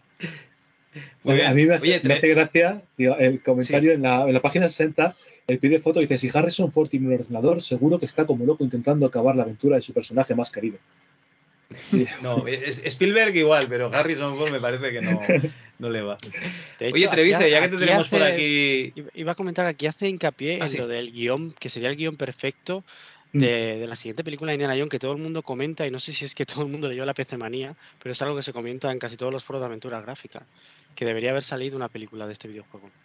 Es que Sí, lo que pasa es que como, como somos, como somos un, un nicho realmente, o sea, los jugadores de, de PC en aquella época, PC y Amiga, en aquella época tampoco no, éramos la gran mayoría. eh, joder, mi madre no, no sabe que, cuál es el, el guion de, esta, de, de este juego, ¿no? O sea, no sabe la historia. Entonces, el, el gran público no, no la conoce, pero realmente igual es lo que dices tú, ¿no? Que lo leímos aquí y lo hemos ido transportando de generación en generación de jugadores, de videojugadores clásicos. Pero joder, es que hubiese estado fenomenal. Además es que era la época, porque el año 92, la última película del año del 89, o sea, estábamos ahí, era ideal. Sí, la historia era buena, no puede ser. además. La historia era muy buena y la variedad de escenarios y todo es una pasada. A mí mejor que a mí me gusta más Sí. que Monkey Island. no. Por eso en un top 5, al menos en mi top 5 entraría, sinceramente. Pues sí, la verdad es que sí. Te dice, te iba a comentar que tú ya que, que no estuviste la otra vez, si querías comentar alguna cosita del, del indie. Pues que me parece de las mejores aventuras gráficas que hay en, ese, en, en PC, vamos, de la época, claro. Tampoco puedo decir mucho más. Que lo recomiendo a todo el que no lo haya jugado, claro. Y primero el Indie 3, si puedes, y luego, y luego este, porque es mejor este. Y, para que luego no te lo bajón cuando juegues al 3, ¿sabes? Porque también es muy buen juego y es una pena que, que lo vayas a comparar con este, que, que le da bastantes Y la vueltas. última cruzada es muy bueno, ¿eh? también. Sí. O sea, es verdad que los Claro, la- un poco más obsoletos, pero, es una pasada. La gran diferencia son los gráficos, sí, sí. Y, mucho, y hombre, y tener una compañera, así, no sé. Y luego las escenas que tiene, pues, por ejemplo, lo, de la, la- lo del espiritismo, todo eso, tiene escenas muy guays, ¿sabes? Parece que estás viendo ahí un- una peli. No sé. Realmente Bueno, y el Indie Scum, 3... ¿no? Que es una versión un poquito más Sí, sí, antigua, ¿no? porque, Y está eh, menos, menos pulida, pero. mm, Ahí, ahí es- eso iba a decir, por ejemplo, en el Indie 3 sí que es muy necesario el pixel hunting. Es decir, tú pasas el. sí. Si tú no le das a mirar o algún verbo, Eso pasas es, el sí. ratón y, y no te, Y- no te y resalta no te nada. Aquí por lo menos sí. Mm. Y Era el, era el segundo juego eh, de- del motor Scum. Es que realmente el Indie Claro, 3. por eso. Por eso, sí, sí. Oye, Zack McCracken, no, sé, no sé de la época, no sé cuál es antes, de Zack McCracken o el Indie 3. Ah, pues entonces era el tercer juego. Igual Sí, es, que no lo igual sé, es ¿eh? Posterior. Son, son de la época, pero no sé cuál va primero. Creo que es el Zack el primero. Bueno, el primero sería el Maniac. Pero bueno, Sí. sí, pero luego el es primero entre este y el. Sí. Sí. Sí, pues entonces eh, Indiana Jones sería el tercero, el Indie 3. Y, y la verdad es que se nota, se nota porque hay muchas mecánicas que luego han, han depurado, sí, sí. sí. Bueno, eh, pasamos de este, de este Indiana Jones a la página 63, tenemos el consultorio. Mm, aquí antes comentaba la gente que, que- que la ge- bueno, los articulistas se inventaban la- las preguntas. Aquí podemos decir que a lo mejor alguna, como los articulistas, la mitad serían de, de, de Micromanía, pues se podía haber heredado alguna pregunta, pero Logarán que no está, que, que- que en paz descanse, en paz porque está durmiendo. ¿sí? y, O, o y haciendo lo que sea. Sí, sí. Eh, siempre tenemos la, la impresión de que no, no, de que los primeros números de las revistas, todo es inventado. Entonces partimos de la base de que, de que todo es inventado aquí. y hacen preguntas sobre el Elvira, sobre el Indiana Jones y la última cruzada, sobre Space Days 2. Y aquí la ERTES ya empiezan a, a preguntar cosas de, de simuladores de vuelo, ¿eh? Sí. Bueno, un, comentario de lo que dices, porque fíjate que las preguntas vienen sin nombre. O sea, no sabemos Sí, sí, sí. Además de eso, quién, además de eso. quién son las Pero es preguntas. que o sea, además lo dice, aquí ya están las primeras respuestas para que os hagáis una idea de cuál es la filosofía de esta sección. O sea, lo está diciendo, o sea, para que os hagáis una idea de cómo va a ir la cosa. lo que tenéis que preguntar, ¿no? Haceros Sí, sí, sí, sí. preguntas como estas. Estos son los ejemplos. Ahora, venga, preguntar. Facilitas y al pie. Además, ahí me hace gracia un poquillo, sí, la- las preguntas, porque preguntan del Gunship 2000, ¿no? Dice aquí que cada vez que utilizo los misiles guiados, raramente acierto en el blanco seleccionado. ¿Es un defecto de mi programa o es que he de hacer algo? O el helicóptero está mal hecho, ¿no? Sí, no, pero le dice, si tu programa es original, no se trata de un defecto.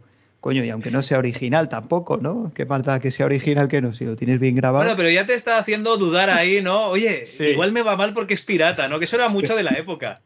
Hu- hubo un juego que sí que Sí. pasaba eso, pero no, no digo de la época. Hace relativamente poco, un juego de que además era de diseño de videojuegos. O sea, el juego era de un, un sim de, de crear videojuegos en el que los mismos desarrolladores eh, filtraron una edición pirata que resulta que si tú jugabas a ese, llegaba un punto, en cuanto llegabas a, no sé si a los 2000, la piratería eh, se comía todas las ventas y tú acababas quebrando. Entonces, cuando la gente preguntaba, oye, ¿por qué? ¿Cómo puedo hacer para reducir la piratería? El problema era ese, porque si tú comprabas el juego, no, no había piratería, no tenías ese problema. Madre mía, esto es una venganza poética, ¿no? Esto es una maravilla. O sea, eh, como has pirateado el juego, tú no vas a poder avanzar porque la piratería Sí, se te sí, a sí, o sea, estás avanzando hasta que llega un punto en que la piratería se te come y pierdes. Eso pasaba con el, con el Pirates también, ¿eh? hablando de piratería, con el Pirates El- original. Sí, el, el que- Meier. Sí, tenías, tenías que responder una pregunta sobre qué galeón salió tal año, no sé dónde, y te hacía una pregunta que tenía el manual. Y si no lo respondías, el juego iba fatal, o sea, morías enseguida. La primera pelea con un capitán enemigo, chao.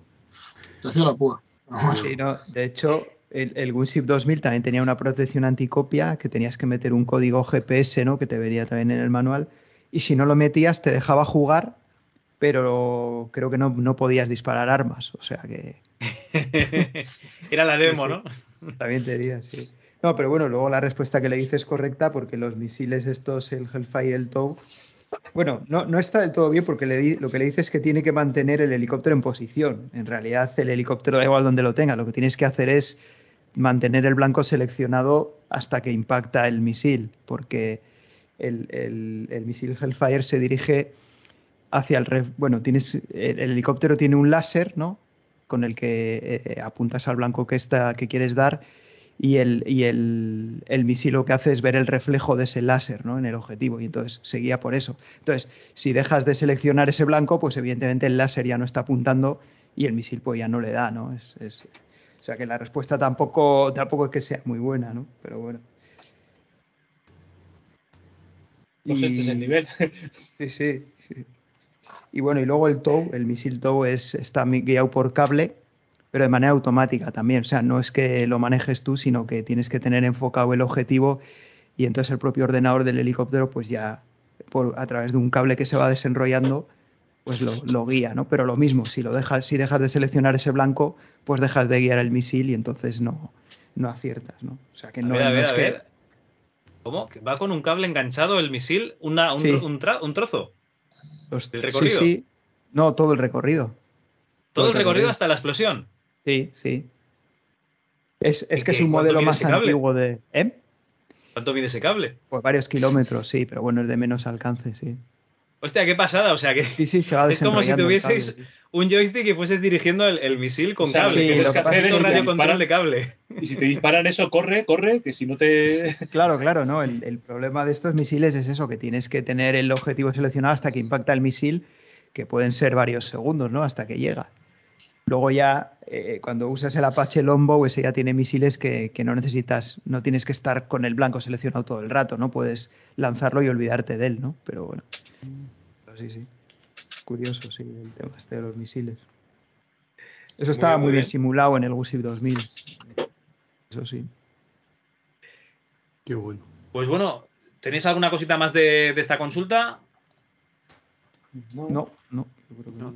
Vale, pues pasamos a la página 64. Esto tiene truco. Nos hablan de, pues lo típico, ¿no? Los chetos. En este caso es del SimCity. que ya te dicen que abras el PC Tools para empezar a editar ¿no? y ganar pasta. Y del Eternam, que nos dan las claves de, de algunas preguntas de una fase. Pero bueno, esto del PC Tools era muy típico de la época, ¿no? Abrir un, yo qué sé, voy a decir un juego al azar, el UFO. Y abrías el fichero donde estaban los datos de la partida guardada y empezabas a poner ahí tus soldados a tope de todo. Y, y bueno, pues así vas avanzando mejor, ¿no? En la, en la partida. No sé si habéis editado algún juego vosotros Sí. con el PC Tools. No, yo no sé qué programa es. Yo el Civilization lo traduje algunas cosas, pero con el, edit- con el editor de texto de MS2, sin más. Porque eran No, archivos de no texto. hacía, plano. no hacía falta el PC Tools, ¿no? Con el propio hacía editor falta. ya podías hacerlo. Sí, edit, edit, no sé qué, punto txt y ya. Sí, Te ponías tu nombre ahí. No, lo que pasa es que con el, con el PC Tools, pues ibas Bueno, buscando los- lo- los, lo que eran valores. Sí, hexadecimal. hexadecimal, Claro. sí, era otra historia, era otra historia. Era más pro. El otro era. Bueno, pro, eh, era, era pirata también, o sea que tampoco. ¿no? Yo de piratear, sí, lo de saltarme alguna protección de los CDs, eso sí, con el editor hexadecimal, buscar el salto condicional y donde pone JNE, poner un JE y, y saltarte el chequeo, sí. Esas cositas sí. Cuando alquilabas, ¿no? En los videoclubs, los juegos. Yo es que tenía el clon CD. Con el clon CD lo copiaba y, Y para adelante. y para adelante. No se daba cuenta la protección de, de que Ojo, se a principios de los 2000 eh, cuando te grababas un CD era un coñazo que estaba todo el rato leyendo de CD para comprobar que lo tenías puesto. Sí. Y valía más la pena bajarte el crack, aunque lo tuvieses original, Sí, sí, que sí, el CD tranquilo. Yo, yo lo hacía, yo me lo instalaba, me cogía el crack, o sea, los, los pocos juegos que tenía originales en esa época, me bajaba el crack y lo tenía con mi crack. Hasta la Vista.com, Game ¿no? Copy Wall, ¿no? Game Copy Wall era el de- Yo, yo era hasta la vista.com. Bueno. Eh, también nos hablan de, de truquillos del WizKit, que yo no lo he jugado nunca, pero aquí parece un juego en el cual puedes aprender y todo. O sea, o sea, tiene, tiene bastante buena pinta. Luego nos hablan de- del Secret of Monkey Island, ¿no? que, que hay que decir a estas alturas en la página 66, que no hayamos dicho ya. Eh, aquí nos venían las capturas del juego ya en, en la versión VGA, se ven los menús, ¿no? que ya vienen eh, las, las letras Y en español. bonitas. Y sí, sí, en español. Y, el, y lo que son los iconos del inventario ya, ya están ahí, las imágenes grandes, ¿no? Y esas imágenes cachondas que empezaban a poner. Y la verdad es que yo no os puedo decir nada de este juego porque para mí me parece una, un- una pasada. Yo para mí es la mejor aventura, punto. No, no, hay, no hay otra que la supere por la ambientación que tiene. Ahora le estoy dando al Return. eh, no le he acabado, estoy por, la, por el cuarto capítulo. Por el de. Bueno, cuando ya te abren todo el mapeado, digamos, y ya te dicen la lista de tareas, toma 200 cosas para hacer, búscate la vida. Ahí estoy. Eh, no sé si vosotros le estáis dando estos días. O, o ya lo habéis acabado. Entiendo que Raúl ya lo habrá acabado y todo. No, no, pues no, no lo he empezado porque quería terminar los que tengo entre manos, que no son pocos. No, no quiero Ah, vale, vale. dejarlos a medias porque si no me... Y no estoy con ninguna aventura gráfica ahora, ¿eh? que quería terminarme el Mass Effect 3 del Legendary y estaba con el Deadloop también. También juego cositas modernas para variar. Sano, una cosa, sí, una cosa curiosa de estas guías es que, bueno, aparte de que siempre decimos que lo bueno que tienen es que no te dicen exactamente lo que tienes que hacer, sino que más o menos te lo insinúan, o sea, te, te dicen, o sea, no te dicen coge esto y úsalo con tal, sino que pues tienes que usar un plátano o, o yo qué sé, o tienes que hacer no sé qué. O sea, son más genéricas. Sin embargo, aún así come- se omite mucha información. Por ejemplo, yo recuerdo porque lo estuve leyendo y eh, no te mencionan, por ejemplo, cómo conseguir el barco. O sea, no te, ni te mencionan, por ejemplo, a Stan. Todo lo que tienes que hablar, cómo consigues el dinero, eh, todo lo que tienes que negociar con él para conseguir el, que te haga una rebaja, todo eso no te, es que ni, ni se menciona. Mm. Simplemente se dice que pasaba tienes un barco. en la ¿no? En la KPC pasaba igual. Sí, sí, pero que, que ni siquiera te mencionan que tenga. O sea, no es ya que te digan lo exactamente lo que tienes que hacer, es que hay muchas cosas que no están puestas. Sí, yo, yo puse Sí, el no, en ejemplo en, el la- Monkey 2 aparecía que decían y detuve la cascada, pero, pero no te decía cómo la detenías. Simplemente te decía que la detenías. Aquí te dice, bueno, pues con el barco te vas a no sé dónde, pero el barco no te dice de dónde sale ni cómo lo consigues. Mm. Entonces, bueno, sí, es una guía, vale, sabes que tienes que conseguir un barco, pero pero como te, vamos, como vaya pidiendo aquí porque no estés atascado ahí y no sepas cómo conseguir el barco, pues no, es que ya te digo, ni, ni mencionan que, que lo debas conseguir. Simplemente dan por supuesto que lo tienes y que lo usas. Sí, de hecho, yo creo que en esta guía, eh, en la parte de hacer la receta vudú para, para llegar a Monkey Island, te decían más o menos que hay ingredientes y tienes que hacer una receta, pero tampoco te indicaban exactamente lo que era. Y, y yo creo que esa parte me costó un poquito en su día también. Claro, pero que lo lees y, o sea, si estás jugando al juego te das cuenta, tú sabes que te lo dice. bueno, a ver, no te lo dice, lo tienes que deducir. Pero una vez que lo has deducido, pues la revista dice, bueno, pues he deducido eso, el resto ya. Sí, sí. Bueno, de hecho, eh, la guía es flashback porque, claro, el videojuego es del 90, ¿no? Estamos en el 92 y ya era un juego viejo. Aunque, bueno. Sí, creo que la excusa es que se, reeditaba en CD. Creo que era la excusa, es lo que ponía al principio de la guía. Que tenía una reedición puede en. CD-ROM y, y Sí, por dice eso aquí que acaba de sí. ser reeditado en CD-ROM, sí. Y, lo- y lo que decíamos aquí llega más tarde, la- el juego es del 90, pero aquí creo que llegó en el Ah. 91. Por lo menos en Micromanía yo recuerdo la portada del 91. Sí, no, puede ser, puede ser sí, tranquilamente. Yo es que tengo dudas. Yo creo que te- tuve el PC entre el 91, 92, Ah, bueno, no estoy eh, seguro. Que no lo había enseñado, 90, ¿eh? Por 91. cierto. Ah, bueno, sí, sí, había- por supuesto. Aquí la edición de Monkey Island, que no falte. Br- Brilla mucho por la luz, eh, pero no. Ah, no son repro, ¿no? No, no, no. Vale, vale. Y bueno, eh, pasamos de este Monkey Island. Mm, tenemos aquí PC Shop, una especie de tienda ¿no? de, de cosas. Tenemos el Excel 4 para Windows. Eh, el multimedia nos llama, ¿no? Tenemos aquí reproductores de CD-ROM, la Video Blaster. Se supone que Creative quería sacar una tarjeta que fuese el estándar de, de vídeo también. Y aquí me ha encantado lo de una cuestión de rapidez, porque tenemos el Pioneer Aquí se han- DRM 604X. Los 500 kilómetros por segundo. Sí, es el primer modelo de CD-ROM que supera la barrera de los 500 km por segundo. Su velocidad de transferencia es tan alta que llega hasta los 600 km por segundo, con un tiempo medio de acceso de 300 milisegundos. Bueno, claro, aquí lo que están es traduciendo mal y lo que se refiere es que la velocidad 1 por era 150 K por segundo.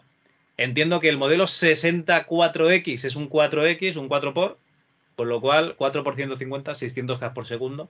Entiendo que eso es el error que, que hay.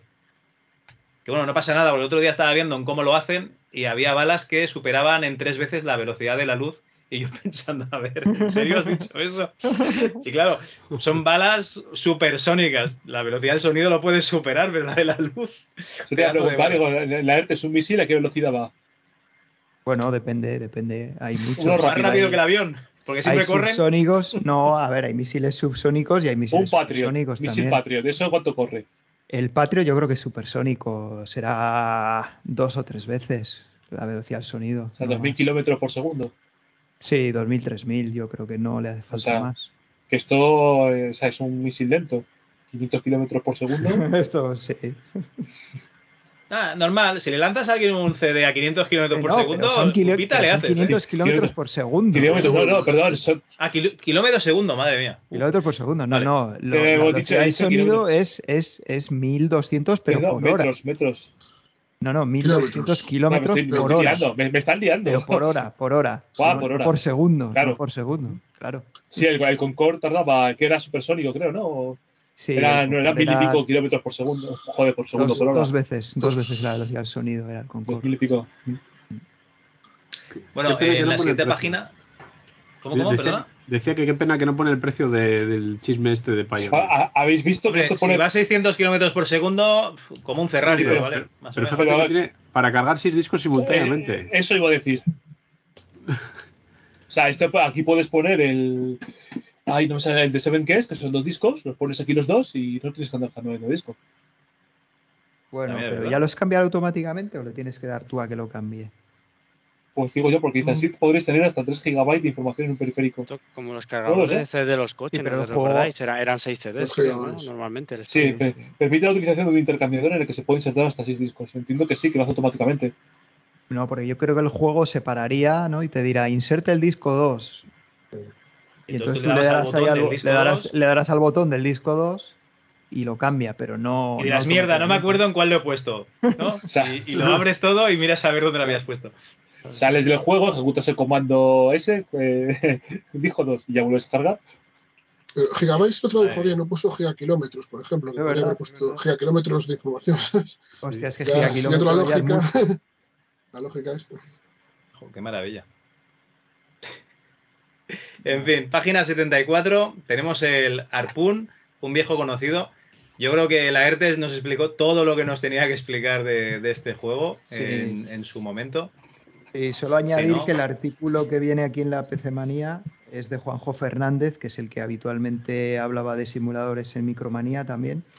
Y la verdad que el artículo es una pasada. El tío- O sea, el tío este sabía siempre, no, lo, ya, creo, ya, ya comenté en algún otro episodio que hemos hecho, ¿no? Pero siempre decíamos que, bueno, que las revistas porque se lo inventaban y tal, que no, no escribían mucho, no, no, pero estos artículos que hacía este hombre, la verdad es que se notaba que había jugado al juego y que conocía lo que estaba hablando, porque el artículo es, es, es una pasada también. Muy bien, ¿no? Además da consejos, ¿no? De, de- de lo que Sí. tienes que hacer, más o menos, activar pocas, eh, pocos controles de, de información y tal, para no saturar y tal. Mm. Muy bien. Bueno, y ya vamos a llegando al final de, de la revista. Tenemos una oferta de suscripción de la PC Manía, que si te suscribes, pues pagas un 20% menos, 7.800 cucas al año, y con la oferta pagas 6.240, que no está nada mal, porque te ahorras 1.560 pelas que te llega, pues, en esa época, para. No sé, ¿qué debía haber? Un juego de 1.500 pelas, pues, Hombre, son, aventura. son más, son más de dos revistas. original. A 600 650 pesetas la revista, pues te ahorras un Te dinerillo. regalan dos números, sí, sí. Se Está puede mal. comprar la micromanía e ir al cine, sí, tranquilamente. Y bueno, y por último ya tenemos la publicidad del Street Fighter 2 ahora en tu ordenador con sellos de calidad. Herbe, bien. Capcom, bien. US Gold. mm. Bueno, eh, yo no sé si lo habéis jugado en PC, pero este Sí. juego es un dolor. Sí, el colega que me dejó el, el Sherlock Holmes también lo tenía original y me lo dejó también. Lo mejor de todo es que te venía cómo hacer las magias, todas las magias, en el manual. Sí, sí, el porque en el arcade no venía. No, bueno, en el, Es lo mejor que tenía el juego, porque madre mía. en el manual de la Super Nintendo yo creo que también te venían las magias. Estoy casi, casi convencido. Pero bueno, que al final te las, te las sabías, te las sabías casi todas de memoria. Eh, bueno, el juego nos ponía los dientes largos porque nos enseñaba los gráficos espectaculares, pero luego no, no se movía, no se movía bien. Es que en, captu- en Una capturas parece pixel perfect, pero claro, hasta que lo ves en movimiento, ves que los personajes desaparecen por arriba, eh, le faltan En el nombre de Dalsing movimientos. se han, col- se han colado, ¿no? O, ¿Eh? estoy yo equivocado. El nombre de Dalsing se han colado, ¿no? No se escribe así. Han Sí, la. H- La H donde no es. aquí pone Dal- Dalis. Da- Dalis. Dalis. Dalí, No, pero la H está bien, ¿eh? La H creo que va ahí. Sí, la- la- llevaría otra H, ¿no? Dalshim. Dalshim. ¿no? ¿Sería? No, no, no. eh, o Dal- o Dalsing con la H después de la S, sí. Sí, es no, tengo, estaba viendo aquí un vídeo del juego y sale así, ¿eh? O sea, la H está delante de la A. Pero no es Sí, sí, el Dalsing. Problema sí, es- solo lleva, I, solo lleva una, una H. Entonces el tema es que La, la S, La S está- antes de la I. la S por la I. Eso es. Pues nada, tú, con, con este error ortográfico nos despediríamos de la PC Manía, que la verdad es que en conjunto deja muy buen sabor de boca porque lleva unos juegazos. Es que no solo son los, los que analizas, sino que encima te, te pone una guía del Monkey Island espectacular. O sea, yo para mí Sí, sí. es un, es un 10 de revista. eh, Y, la guía del Harpoon, ¿eh? Sí, sí. Es un- Digo, estoy viendo justo precisamente disponible en PC, ST, AGS, Amiga. Pues será Amiga, amiga, sí, sí. será amiga. Desde luego el, el Street Fighter 2 estaba para amiga, sí, sí. Digo, Spectrum, ahora está en Disco a partir de enero. Será eso. No está para PCW porque esa tenía que ser una versión buena. No que yo recuerde. A todo color. Yo lo tengo en Game Boy y no está mal, lo que pasa es que es un poco, poco suavecito. Yo jugué el coreano, al de PC coreano, y no me gustó mucho. Ya dicen que este es peor, o sea que no quiero ni, ni pensar cómo será. No, pues eh, es mejor que el 1, también te digo, eh, que el 1 de PC. Sí, ah, Sí. también lo jugué. Ver. El, el Super Street Fighter 2 sí que está muy bien en PC, es muy bueno, Es- pero, es pero súper. es, eh, eh, luego ya se necesitaba no sé, un 486 para funcionar, pero era muy bueno, era una conversión muy buena de PC. Vale, ahora que dices eso, y como esto es un podcast y no nos van a ver, ¿quién cogía eh, a Kami cuando jugaba Super Street Fighter 2 Turbo? Yo siempre con Ken. Yo río. Vale, vale. Yo, Yo por lo eso que sé, de- a Kami lo hacía muy bien. Yo el rubio triunfador con su Ferrari y su piba al lado, eh, ese. Bueno, bueno chicos, eh, vamos a ir despidiéndonos, que se nos va la noche en chorradas. Eh, muchísimas gracias por haber pasado por aquí. Raúl, Pues nada, muchísimas gracias a vosotros y que sea, pues eso, una de muchas. No, no, no, tranquilo, Raúl. Ya, ya quedamos que esta era la última y que, que si no, me dijiste que no venías más. Ahora no disimules. Me, me había planteado, ¿eh? Para esto digo, me pongo enfermo. No, no. Ya, ya, No, ya es, muy- es un rato muy, muy agradable, la verdad. Se, se agradece estar aquí con vosotros. Bueno, Sergio, gracias. Bueno, gracias a vosotros por dejarnos participar. La verdad que ha sido un placer de nuevo estar aquí. Bueno, no os dejamos participar, nos hacéis el programa directamente. Trevice o, o José, ¿cómo, ¿quién prefieres? Me da igual, como quieras. José, Muchísimas gracias por haber pasado. Nada, a ti, nosotros, bueno, por, por la compañía. Javi, Una, una- una cosa, Raúl. ¿Tú te gustaría hacer el número 2? Porque sale en la portada de la unidad y seguro que nos quieres enseñar dos o tres copias de la unidad que tienes ahí, ¿verdad? Sí, sí, por ahí. Incluso la europea con el multidioma, si queréis. Lo sabía. oye, se, se queda abierto que podéis hacer PC Manía 30, ¿eh? Sin problemas. Lo que pasa es que es un compromiso porque eh, estos chicos que hacían Retro Hobby 30 lo han, lo han dejado porque, claro, es cada mes Todos los meses, sí. a la revista. Hecho, hemos, Y hemos si hablado quieres- un poquito de este, no lo había enseñado, pero no todos son aventuras gráficas. ¿eh? Hay algunos que. Yo no recuerdo las cajas tan grandes, eh, tío, te lo digo en serio. Está O a, lo mejor, de caja de a lo mejor- a lo mejor Raúl es muy pequeñito. No lo parece. yo No, no, no, yo, yo creo que tenía las ediciones 82. baratas porque. Madre mía. ¿Cuánto, cuánto? Metro 82. Bueno, no, no es tan pequeñito, es como lo más Bueno, Javi, que nos estamos despidiendo y nos has sacado el ordenador. Es que me tiráis de la lengua y pues nada, ha sido un placer de verdad y, y nada, si hacéis el número 2, contad conmigo. El año que viene ya haremos la PC Review, no te preocupes. Bueno, la ERTE, Salen, muchas gracias, tío. Pues nada, encantado de estar aquí, como siempre, y nada, pues eh, si hay alguna otra historia, pues ya intentaré apuntarme.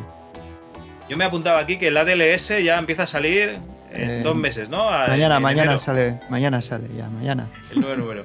Pues bueno, chicos, ha sido un placer estar con vosotros y hasta aquí la PC Manía número uno.